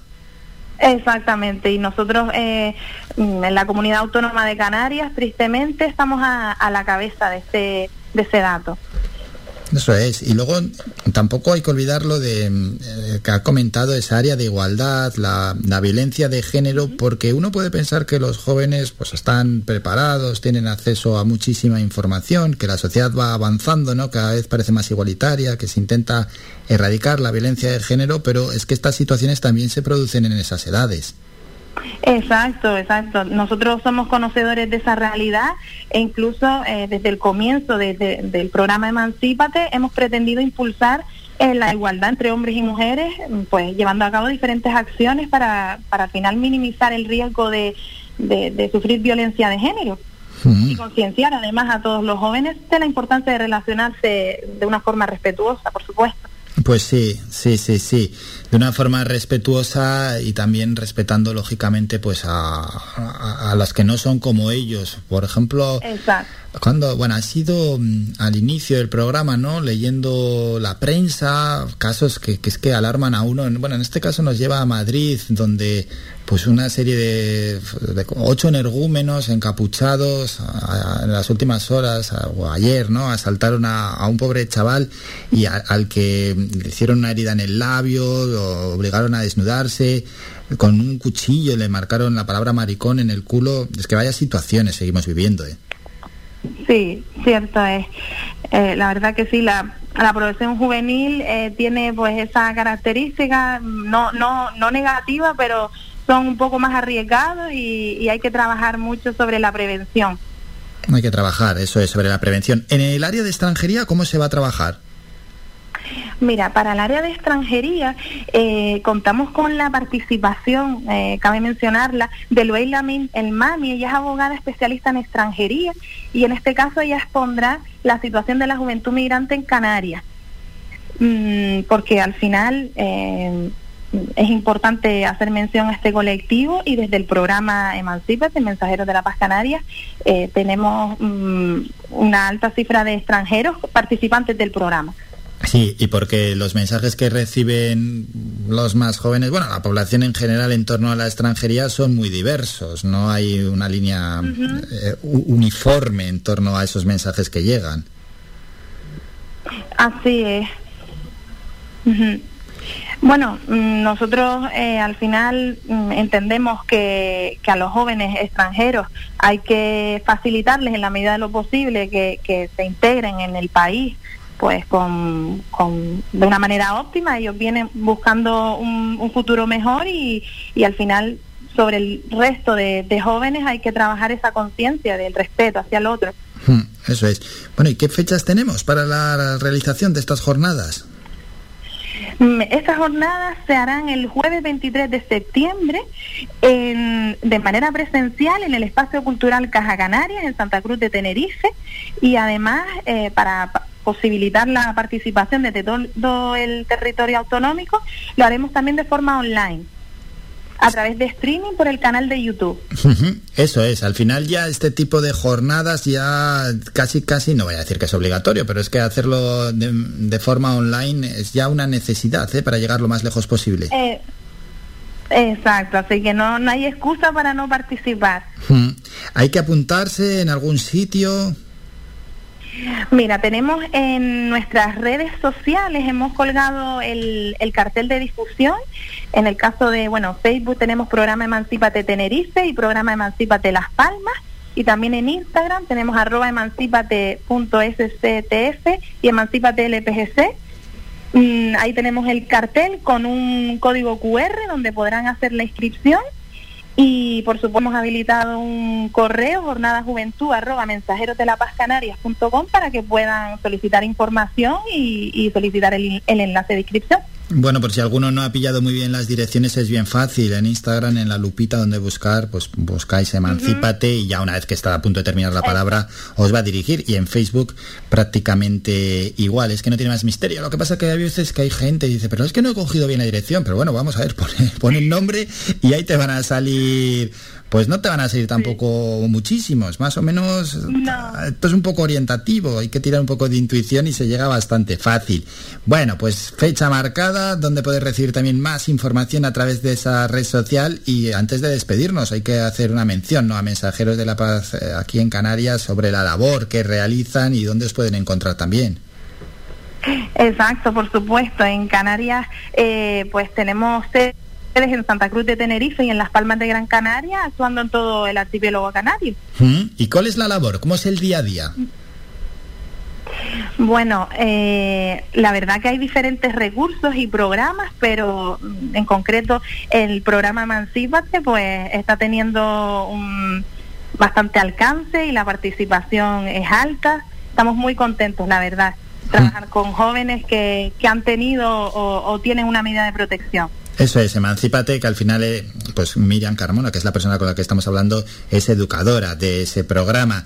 Y no sé, algo más que quieras comentar sobre el programa, a quién extendéis los brazos, algo que también echéis de menos, ¿no? Que os gustaría recibir un apoyo, ¿no? Quizás desde alguna administración. Bueno, al final todo el apoyo será bien recibido. Eh, nosotros eh, trabajamos por la, por la orientación sociolaboral para que los jóvenes al final alcancen eh, un- el proceso de autonomía y de, emancipación con éxito y, y todo lo que, eh, vamos, eh, recibimos todo tipo de propuestas de mejora, claro que sí. Bueno, recordamos, ¿eh? Miriam Carmona, la persona con la que hemos hablado, es educadora del programa Emancípate en Las Palmas y nos ha presentado las jornadas de juventud organizadas desde la Asociación Mensajeros de la Paz Canarias. Se van a realizar el próximo jueves 23 de septiembre de horario de 9 a 2. Pero todo aquel que lo quiera seguir a través de streaming, pues lo puede hacer desde cualquier parte del mundo. Y para más información está el Instagram y el Facebook de Emancípate, eh, tanto pues en Tenerife como aquí en nuestra isla. Simplemente entráis en Instagram, en Facebook, lo buscáis y bueno, lo vais a encontrar rapidísimamente. Miriam, como siempre, gracias por estos minutos y que estas jornadas salgan realmente bien. Muchas gracias, un saludo. Much- muchísimas gracias, un saludo, gracias. Escuchas Las Mañanas de Faicán con Álvaro Fernández. Momento, yo creo, después de enlazar tres protagonistas seguidos para escuchar un tema musical y además hemos escogido a Camilo. Hablando de Instagram, me voy a meter en el Instagram de Camilo mientras suena su canción Machu Picchu para ver, a ver, porque Camilo ha estado aquí en nuestra tierra esta semana y encima ha estado muy animado, el colombiano. A ver, a ver, a ver, a ver, a ver, a ver, a ver, Camilo, Camilo, Camilo, Camilo. No, esta es de Madrid. A ver, Camilo, pero ¿dónde están las publicaciones que has... Aquí, aquí está Camilo, aquí está Camilo.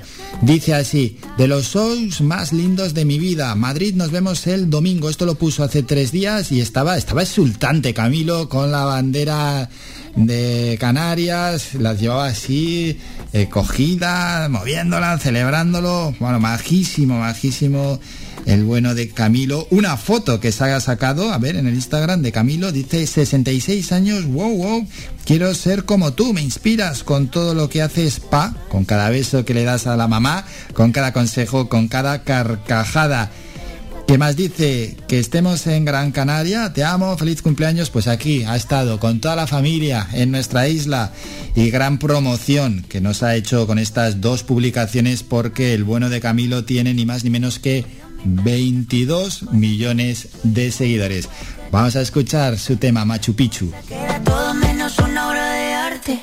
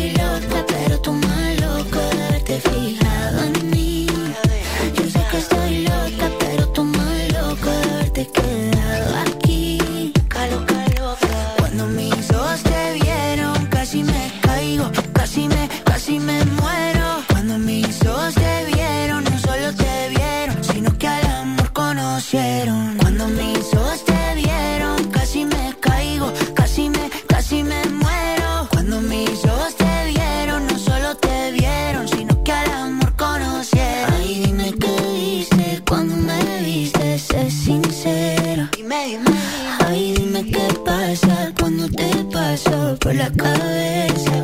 Yo sé que estoy loca, pero tú más loca de haberte fijado en mí. Yo sé que estoy loca, pero tú más loca de haberte quedado aquí. Yo hago lo que quieras. Pa' que tú me quieras. Camilo lleva luna.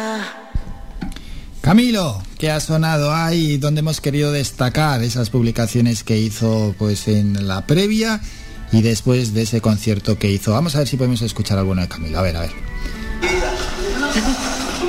Espera, espera, que ha salido el reel un poco antes de tiempo. A ver si se repite.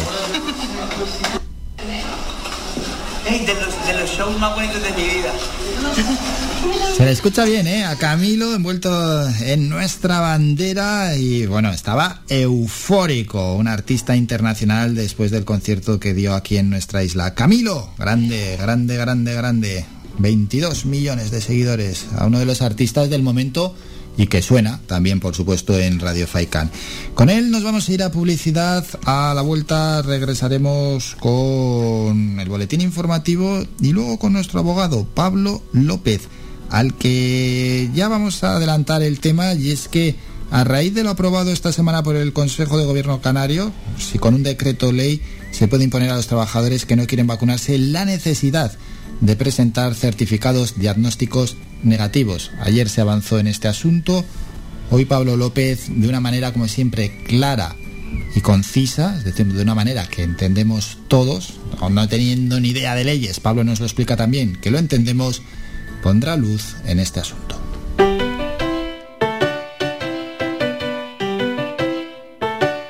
Estás escuchando Faikan Red de emisoras Gran Canaria. Sintonízanos en Las Palmas 91.4. Faikán, red de emisoras. Somos gente. Somos radio.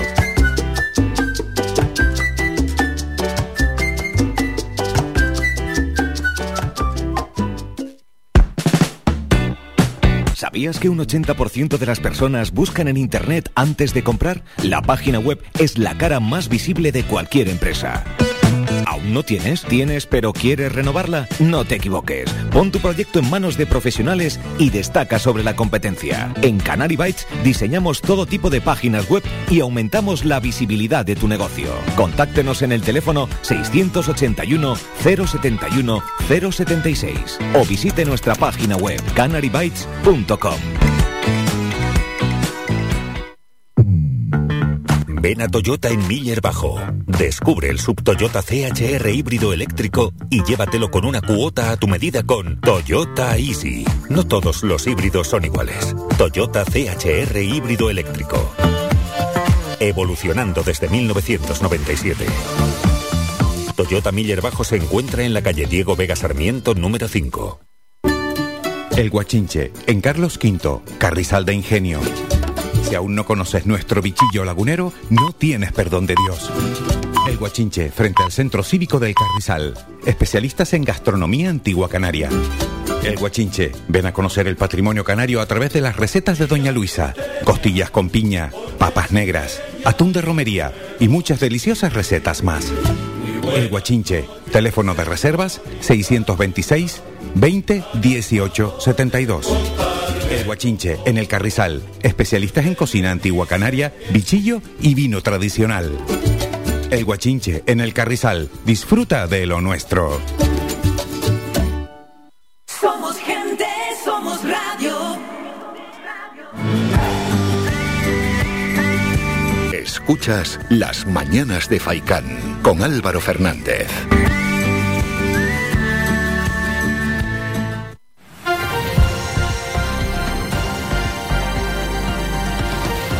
Noticias.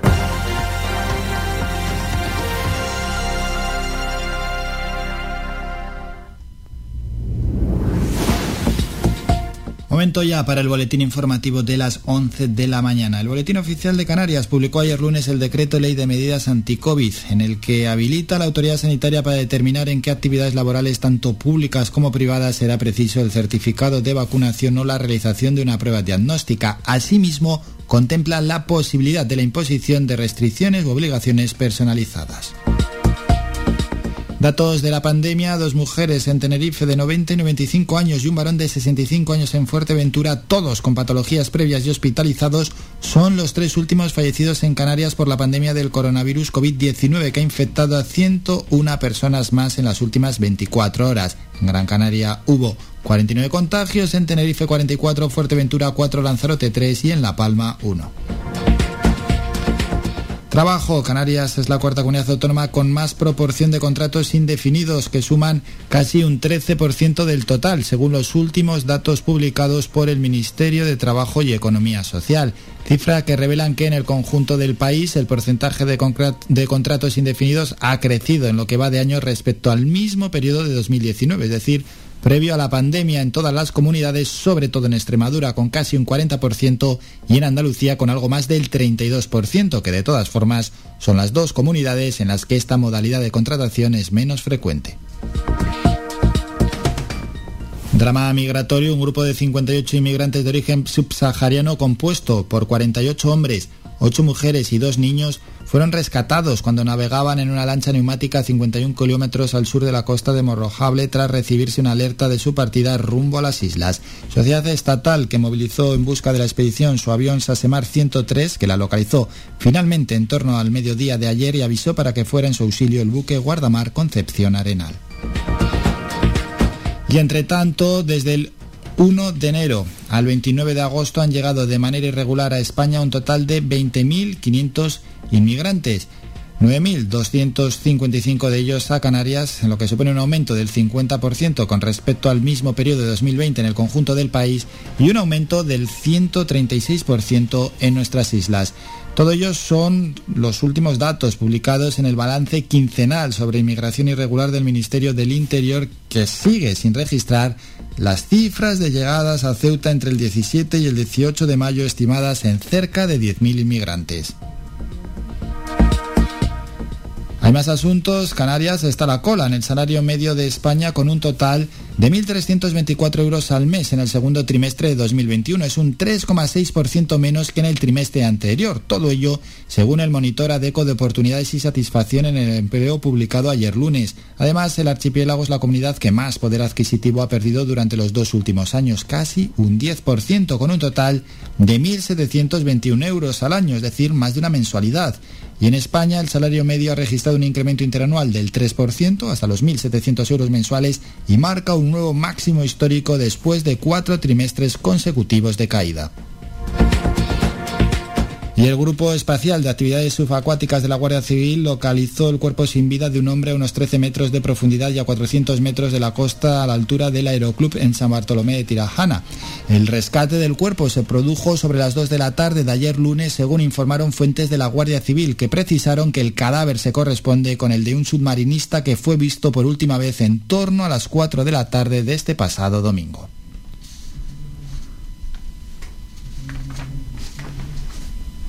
Terminamos con la información más cercana, terminamos con la información más cercana y terminamos también con los boletines informativos. La voz del derecho.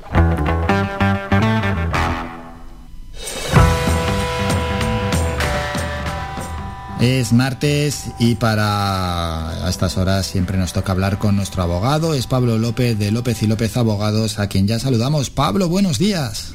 Hola, buenos días Álvaro, ¿qué tal? Bien, realmente bien. Y antes de nada le vamos a recordar a todos los oyentes que pueden participar en esta sección o en cualquier sección del programa con un- una sugerencia o dejando quizás un tema que luego pueda ser consultado. Que no tengan miedo a decir, bueno, es que igual yo propongo algo que no tiene ningún sentido. Bueno, luego todo se estudia. Lo pueden hacer en el WhatsApp en el 656 60 96 92, lo dejan a lo largo de la semana, en este caso, pues bueno, tendría que ver con el derecho, con la legislación, etcétera, y luego ver si tiene una viabilidad, pero estamos deseando, hombre, recibir propuestas.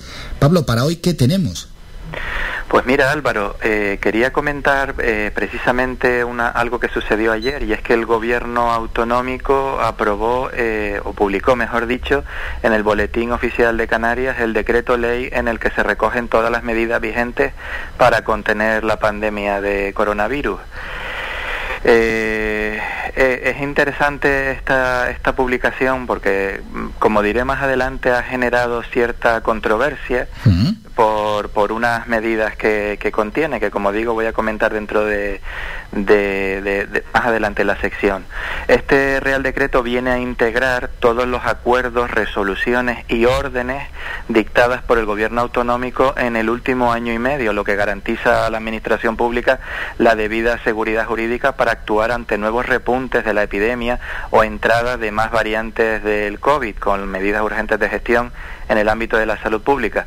Pero de paso también nos arroja algo de luz a la ciudadanía, que con todos los cambios normativos, órdenes, resoluciones, subidas y bajadas de nivel de alerta, cambios de medidas sanitarias de prevención, pues ya estábamos un poco mareados, ¿no? Sí. No sabíamos muy bien a qué atenernos, ni qué medidas concretas estaban en vigor cada semana, ¿no? Tenemos un lío bueno, es verdad. Pero bueno, este, como digo, este de- decreto ley viene un poco a refundir todo y, y a aclarar o, o a concretar, mejor dicho, eh, para tener un, una cierto, un cierto orden y, y saber a qué atenernos, ¿no? En cada caso. Eh, el objetivo del gobierno es que sea tramitado como proyecto de ley, por lo que previamente tendrá que ser convalidado por el Pleno del Parlamento de Canarias. Eh, como dije antes, este re- decreto ley regula entre los artículos 7 y 20 todas las medidas generales de prevención e higiene, tanto las que incumben a la población en general como las que se ponen a disposición de la Administración Pública para la prevención de la expansión del virus. Entre las novedades del documento eh, está el uso de la mascarilla para mayores de 6 años, prevista en el artículo 9, la reapertura del ocio nocturno o los cambios de aforos, entre otros. Eh, por el contrario, se mantienen los sistemas de niveles de alerta que recordemos eran niveles de 1 a 4, nivel alerta 1, 2, 3 y 4, según si el riesgo es bajo, medio, alto o muy alto, y lo cual equivaldría a los semáforos verde, amarillo, rojo y marrón en el caso de alerta 4 con riesgo muy alto. Y para cada nivel de alerta, la norma establece las medidas que entrarán en vigor en función de la declaración que haga el gobierno autonómico para cada isla. Bueno, pues ya sabemos que si en Gran Canaria o en Tenerife hay nivel de alerta 3, sabemos que acudiendo a esta norma sabemos qué medidas van a estar en vigor y no tenemos que consultar un popurrí de órdenes, resoluciones y demás eh, que, como dije antes, se han venido dictando en el último año y medio.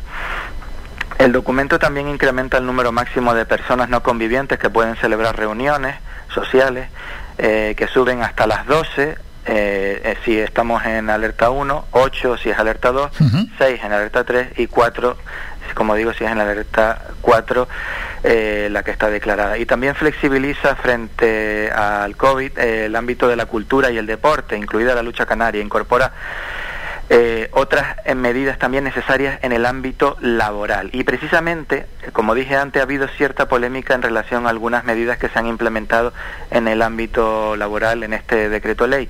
Y es que dentro del grupo de medidas destaca la del artículo 14, eh, por el que se dota a la Autoridad Sanit- Sanitaria Regional del título habilitante para decidir qué actividades y ámbitos laborales públicos o privados se precisa demostrar que se cuenta con la pauta completa de vacunación o pruebas diagnósticas negativas, en línea con lo que ya han venido aprobando otras comunidades autónomas. Bueno, pues ahí, ahí está, ahí está mm, el, el gran dilema, ¿no? De todo lo comentado, porque hasta ahora mm, lo, lo que se ha venido comentando Pablo, pues el uso de la mascarilla, la reapertura del ocio nocturno, eh, los cambios de aforo también, pues bueno, no, no está generando tampoco gran controversia. Hay que recordar a la gente lo de las reuniones de personas, porque al final ya a muchos se le ha olvidado que no se pueden juntar 25 personas, o 20, o 15 personas. Tener esto un poquito en cuenta, ¿eh? Sí, sí, pero como digo, también ah, por derivado, aparte de que eh, se nos, a veces hacemos mucho por olvidarlo, ¿no? Pero y no deberíamos, pero bueno, también por lo que decía antes de la gran cantidad de cambios, idas y venidas que hemos tenido en este último año y medio. Pero bueno, ahora con esta norma está bastante claro y es una única norma la que la que nos regula y nos dice lo- a lo que tenemos que estar en cada situación de, de alerta o nivel de alerta. Pero bueno, este, como decía, este artículo 14 establece que la realización de pruebas diagnósticas o exigencia de vacunación se ajustará a la regulación de eh, consentimiento informado contenida en los artículos 8 y 9 de la Ley 41-2002 eh, sobre eh, la autonomía del paciente así como que la denegación del consentimiento para la realización de las pruebas diagnósticas se acogerá, se recogerá por escrito y conllevará la imposibilidad de desempeñar el trabajo o la actividad a la que se condi- condicionó la realización de la prueba diagnóstica, eh, así como en su caso la posibilidad de eh, imponer restricciones, obligaciones per- eh, personalizadas en los términos previstos en el decreto ley. ¿Qué quiere decir esto? Quiere decir que eh, no va a ser obligatorio la vacunación para, para la realización de determinadas eh, actividades o, o ámbitos profesionales, pero sí que el gobierno va a imponer la obligación de que si quieres hacerlo, si quieres trabajar en ese ámbito o quieres desarrollar ese, esa actividad, va a ser requisito indispensable que estés vacunado. Es decir, no te obligo, si quieres, tra- si quieres trabajar de esto, tienes que pasar por el aro. Sí, no, no es una obligación en sí, pero No, no, no, oye, o- ¿no te quieres vacunar? Estupendo. Pero para trabajar en este ámbito eh, o, o desarrollar esta actividad, sí va a ser requisito indispensable que estés vacunado con la pauta completa o al menos que te hayas sometido a las pruebas diagnósticas y sean ne- negativas, ¿no? La gran pregunta en torno a todo esto, Pablo, es si eh, a través de un decreto ley un gobierno regional puede obligar a hacer estas cosas. Bueno, eh, sobre la posibilidad de, de obligar a vacunarse, ya explicamos en nuestra sección del pasado 9 de marzo de 2021 que el gobierno central tenía a su disposición herramientas legales para obligar a vacunar. ¿Vale? Sin ánimo de, de aburrir a la audiencia, citábamos entonces, pues, desde el artículo 43 de la Constitución a la Ley 22 barra 1980, el artículo 12 de la Ley Orgánica 481, el artículo 3 de la Ley Orgánica 3 barra 86, es decir, que había mecanismos eh, legales para obligar a vacunar. Sin embargo, lo que está haciendo el Gobierno de Canarias no es obligar a vacunar, En, puridad no está obligando a nadie a que se vacune, ni a que se hagan las pruebas diagnósticas. Lo que está haciendo es poner límites al que no quiera hacerlo. ¿eh? en su condición de autoridad sanitaria, pues conforme a los requisitos previstos en el artículo 22 de la Ley 3195 de previsión de riesgos laborales. ¿Eh? Salvando las distancias, salvando las distancias, viene a ser una medida como lo puede ser, por ejemplo, la necesidad de contar con un carnet de manipulador de alimentos para trabajar en una cocina de un restaurante. O, por ejemplo, tener un permiso de para poder conducir una guagua. Es decir, lo que está, eh, digo, salvando las distancias, ¿vale? Esto es una- un ejemplo, una analogía. Es, evidentemente no es exactamente lo mismo, pero lo que está haciendo es, en virtud de, oye, de, de que esto supone un riesgo laboral en determinadas actividades laborales o profesionales que todavía están por determinar, eh, pues eh, en base a esto, pues mm, impongo esta medida de obligado cumplimiento. Para poder desarrollar esta actividad, tienes necesariamente que hacer esto. ¿No lo quieres hacer? Estupendo, pero esta actividad no la puedes hacer entonces. Pero, Vale, debemos... por ejemplo, perdón Pablo que te corte y te estén a preguntar, eh, el gobierno canario intentó, cuando ya cayó pues el escudo que había estatal, eh, intentó limitar el horario nocturno, pero al, tri- al final el Tribunal Superior de Justicia de Canarias quitó la limitación de circulación eh, a- a- en cualquier horario, vamos, que podíamos circular las 24 horas del día. ¿Podría suceder lo mismo en este caso? A ver, son, su- son supuestos diferentes, ¿vale? Son supuestos diferentes porque esas medidas se adoptan en base a, una, a una regulación y esto no es exactamente lo mismo. Esto supone la aprobación de un decreto ley, que nada tiene que ver con lo anterior.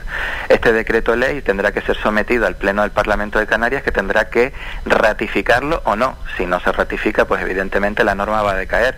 Pero si se ratifica, pues la norma entonces eh, quedará eh, aprobada por el Parlamento y seguirá su curso eh, parlamentario hasta que, como proposición de ley, como dije antes, hasta que pueda ser aprobado definitivamente o no.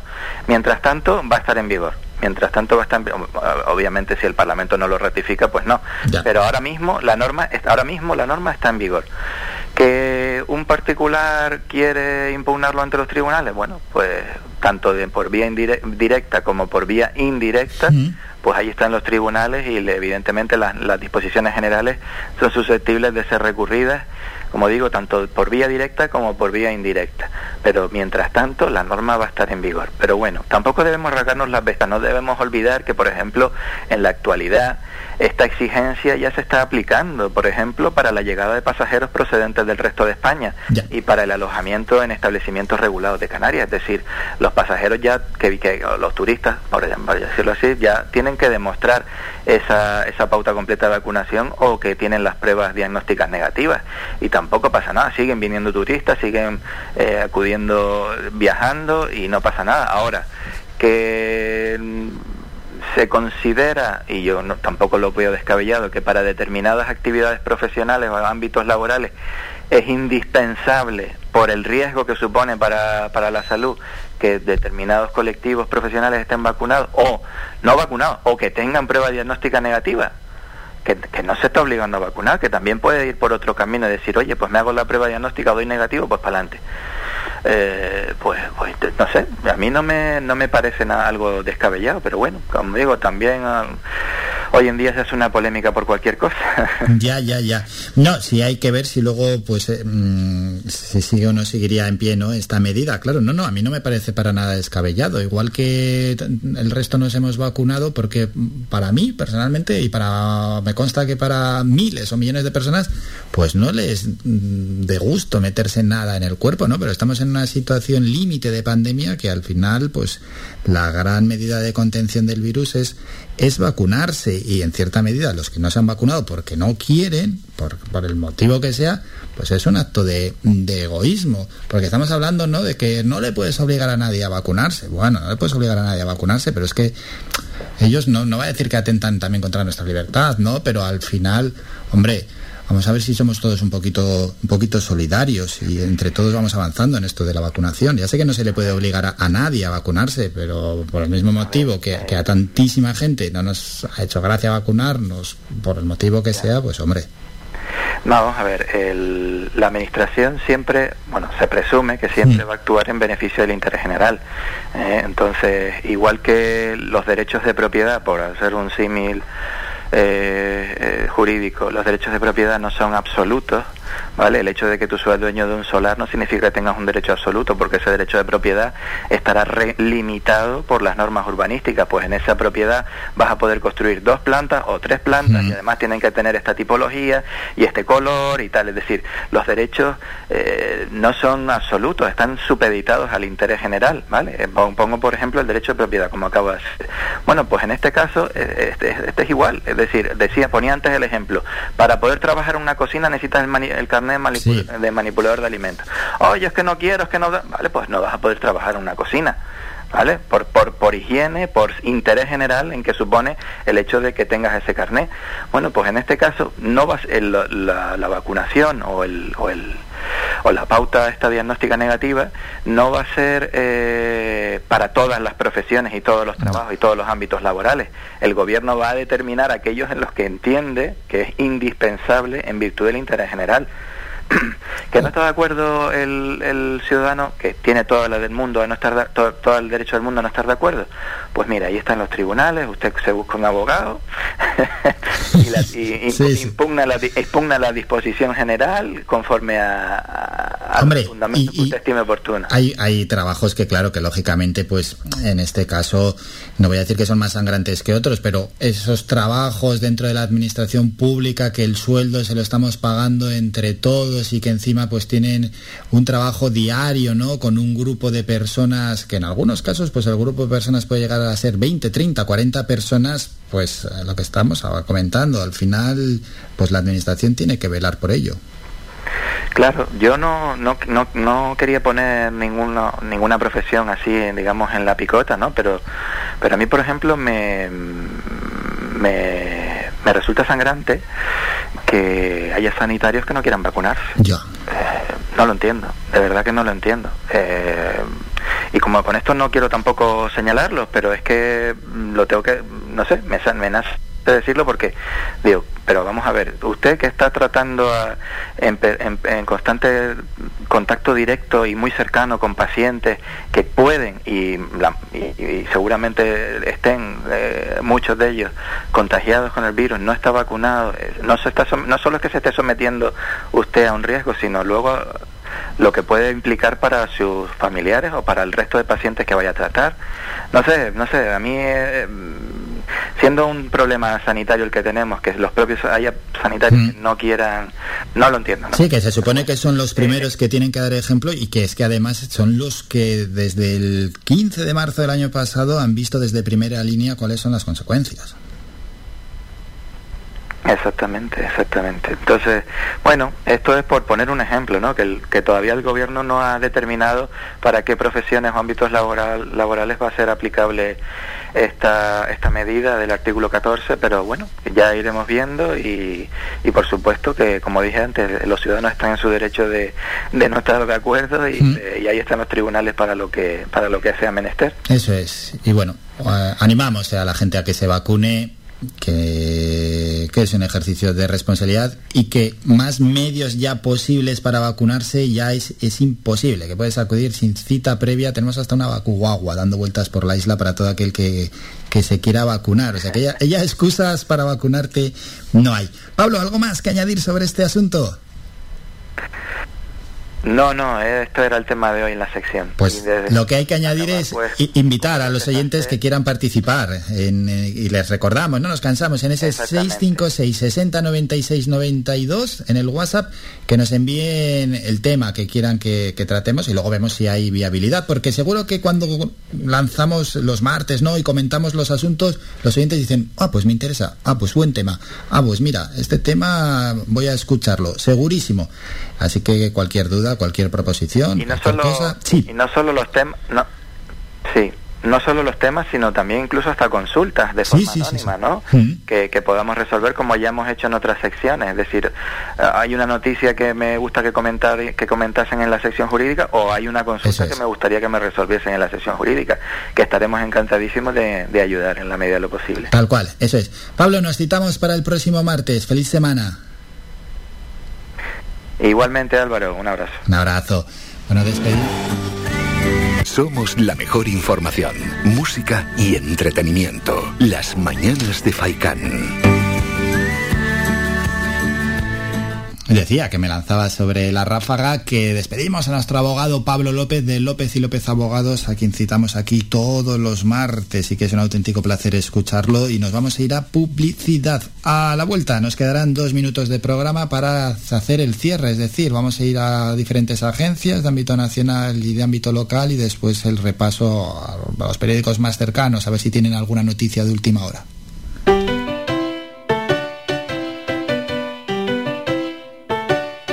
Estás escuchando Faikan Red de emisoras Gran Canaria.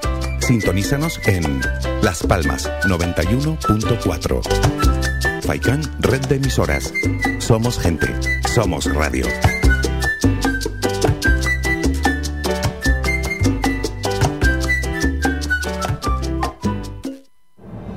De cada isla, cercana, independiente, comprometida y nuestra. Así es, mírame. Televisión de las Islas Canarias. Somos gente, somos radio.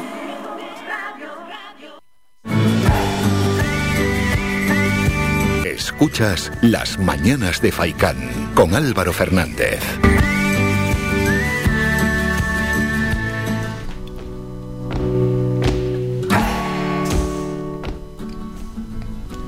Momento ya para despedir el programa, tenemos que ir con el cierre. Vamos a agencias a ver con qué están en estos momentos, agencias de información. Dicen así, en ámbito general, el PSOE rechaza la propuesta de Casado de cambiar primero la ley del Consejo General del Poder Judicial y después renovar. Excusas y más excusas, dicen desde el PSOE. El Kremlin rechaza los supuestos vínculos con Puigdemont. No es más que una mentira, dicen fuentes del Kremlin. Casado plantea a Sánchez una reunión inmediata para reformar la elección del Consejo General del Poder Judicial y renovarlo. Boga de Endesa prevé que el precio de la luz comience a bajar a partir del segundo trimestre del año que viene y Cataluña estudia incentivar la vacunación con descuentos culturales. Más asuntos. Vamos con agencias ya de aquí. Casi el 80% de la población diana en Canarias tiene la pauta completa de la vacunación. Bueno, ya casi el 80, mayores de 12 años, no, está mal. Grupo Anfi reabre tres hoteles con casi 500 suites y espera un invierno de recuperación. Becky G aterrizará en Gran Canaria el 8 de octubre con uno de sus cinco conciertos en España. Cuando llegue habrá que poner algún temita, ¿no? De Becky G. Ahí lo apuntamos. En estado grave, un hombre de 50 años atropellado por una motocicleta en la capital Gran Canaria. Canarias publica su decreto COVID que podría no dejar trabajar al que se niega a vacunar o a presentar prueba negativa. 101 positivos por coronavirus en las últimas 24 horas y 3 personas fallecidas. Y a la cola de las comunidades autónomas en salario medio, 1.324 euros mensuales y un 3,6% menos. Canarias 7. Tenemos lo siguiente. Los alumnos vacunados no harán cuarentena aunque tengan contactos infectados. Esta medida ya había sido aprobada por Madrid, Cataluña, Cantabria o Castellón. Recordamos, los alumnos vacunados no harán cuarentena aunque tengan contactos infectados. Denuncian errores en la valoración de los indicios contra el rubio. El rubio dijo que el niño estaba azul y ese dato solo lo conocía la familia. Una tercera menor dice que también sufrió tocamientos de Juan Fran Vargas. Y otros asuntos de Canarias 7. Es que esto es una vergüenza. Llevamos tres días en la isla y aún no sabemos dónde está la maleta. No esperábamos esto. Lo dicen dos holandeses en un reportaje de Canarias 7 con lo que ha sucedido con ese con el handling, ¿no? En este caso por la huelga que hubo hace fue el fin de semana en, nuestro aeropuerto y que ha dejado a, a- a turistas de ida y de vuelta sin su equipaje. Es más, trabajo media en el conflicto del handling para evitar la huelga de mañana y otro caos, porque esto es un caos, porque te vas de vacaciones a un sitio y no tienes tu maleta, ¿qué vacaciones son estas? Eso es un, no voy a decir un infierno, pero es que para eso mejor te quedas en casa y encima te pasa esto como a estos holandeses y a cientos de turistas y con qué imagen te vas. Es que ya esta imagen es muy difícil de reparar, pues puede ser gente que no vuelva y gente que vaya comunicando que lo que le ha sucedido y que haga que otras personas pues tampoco nos visiten. Vamos con la provincia y dicen así, el precio de la vivienda se dispara en Canarias y vuelve a máximos de hace 14 años. Canarias cerrará los negocios que desacaten la norma COVID. La banca renuncia a cientos de juicios por las tarjetas revolving, todos favorables al cliente. Y dos asuntos más. El temor a una burbuja inmobiliaria vuelve a España. La playa de las canteras lleva el precio de la vivienda en la capital Gran Canaria al galope. En Santa Cruz va al trote. Y así, entre el galope y al trote, nos vamos. Ponemos punto y final al programa, nos vamos a citar para el jueves. Mañana es festivo, así que lo que tenéis que hacer es disfrutar del día y en la compañía de la mejor música que sonará aquí en Radio Faicán a lo largo de las 24 horas de ese próximo día del Pino, ¿no? Mañana 8 de septiembre podréis escuchar esta radio, pero acompañados como siempre de la mejor música y de todas las novedades musicales. A la una llega el doctor José Luis Vázquez, vamos a estar con él, no podría ser de otra forma. Y a las dos de la tarde nuestro compañero Manolo Morales con Faicán Deportivo, con toda la actualidad deportiva. Nos citamos a la una y al resto pues ya para el jueves a partir de las ocho y media de la mañana. Sean felices, disfruten con tranquilidad, con un poquito de cabeza de la fiesta y nos citamos para entonces. Un saludo de Álvaro, hasta luego, adiós, adiós. Ha escuchado Las Mañanas de Faicán con Álvaro Fernández. Le esperamos de lunes a viernes de ocho y media a once y media.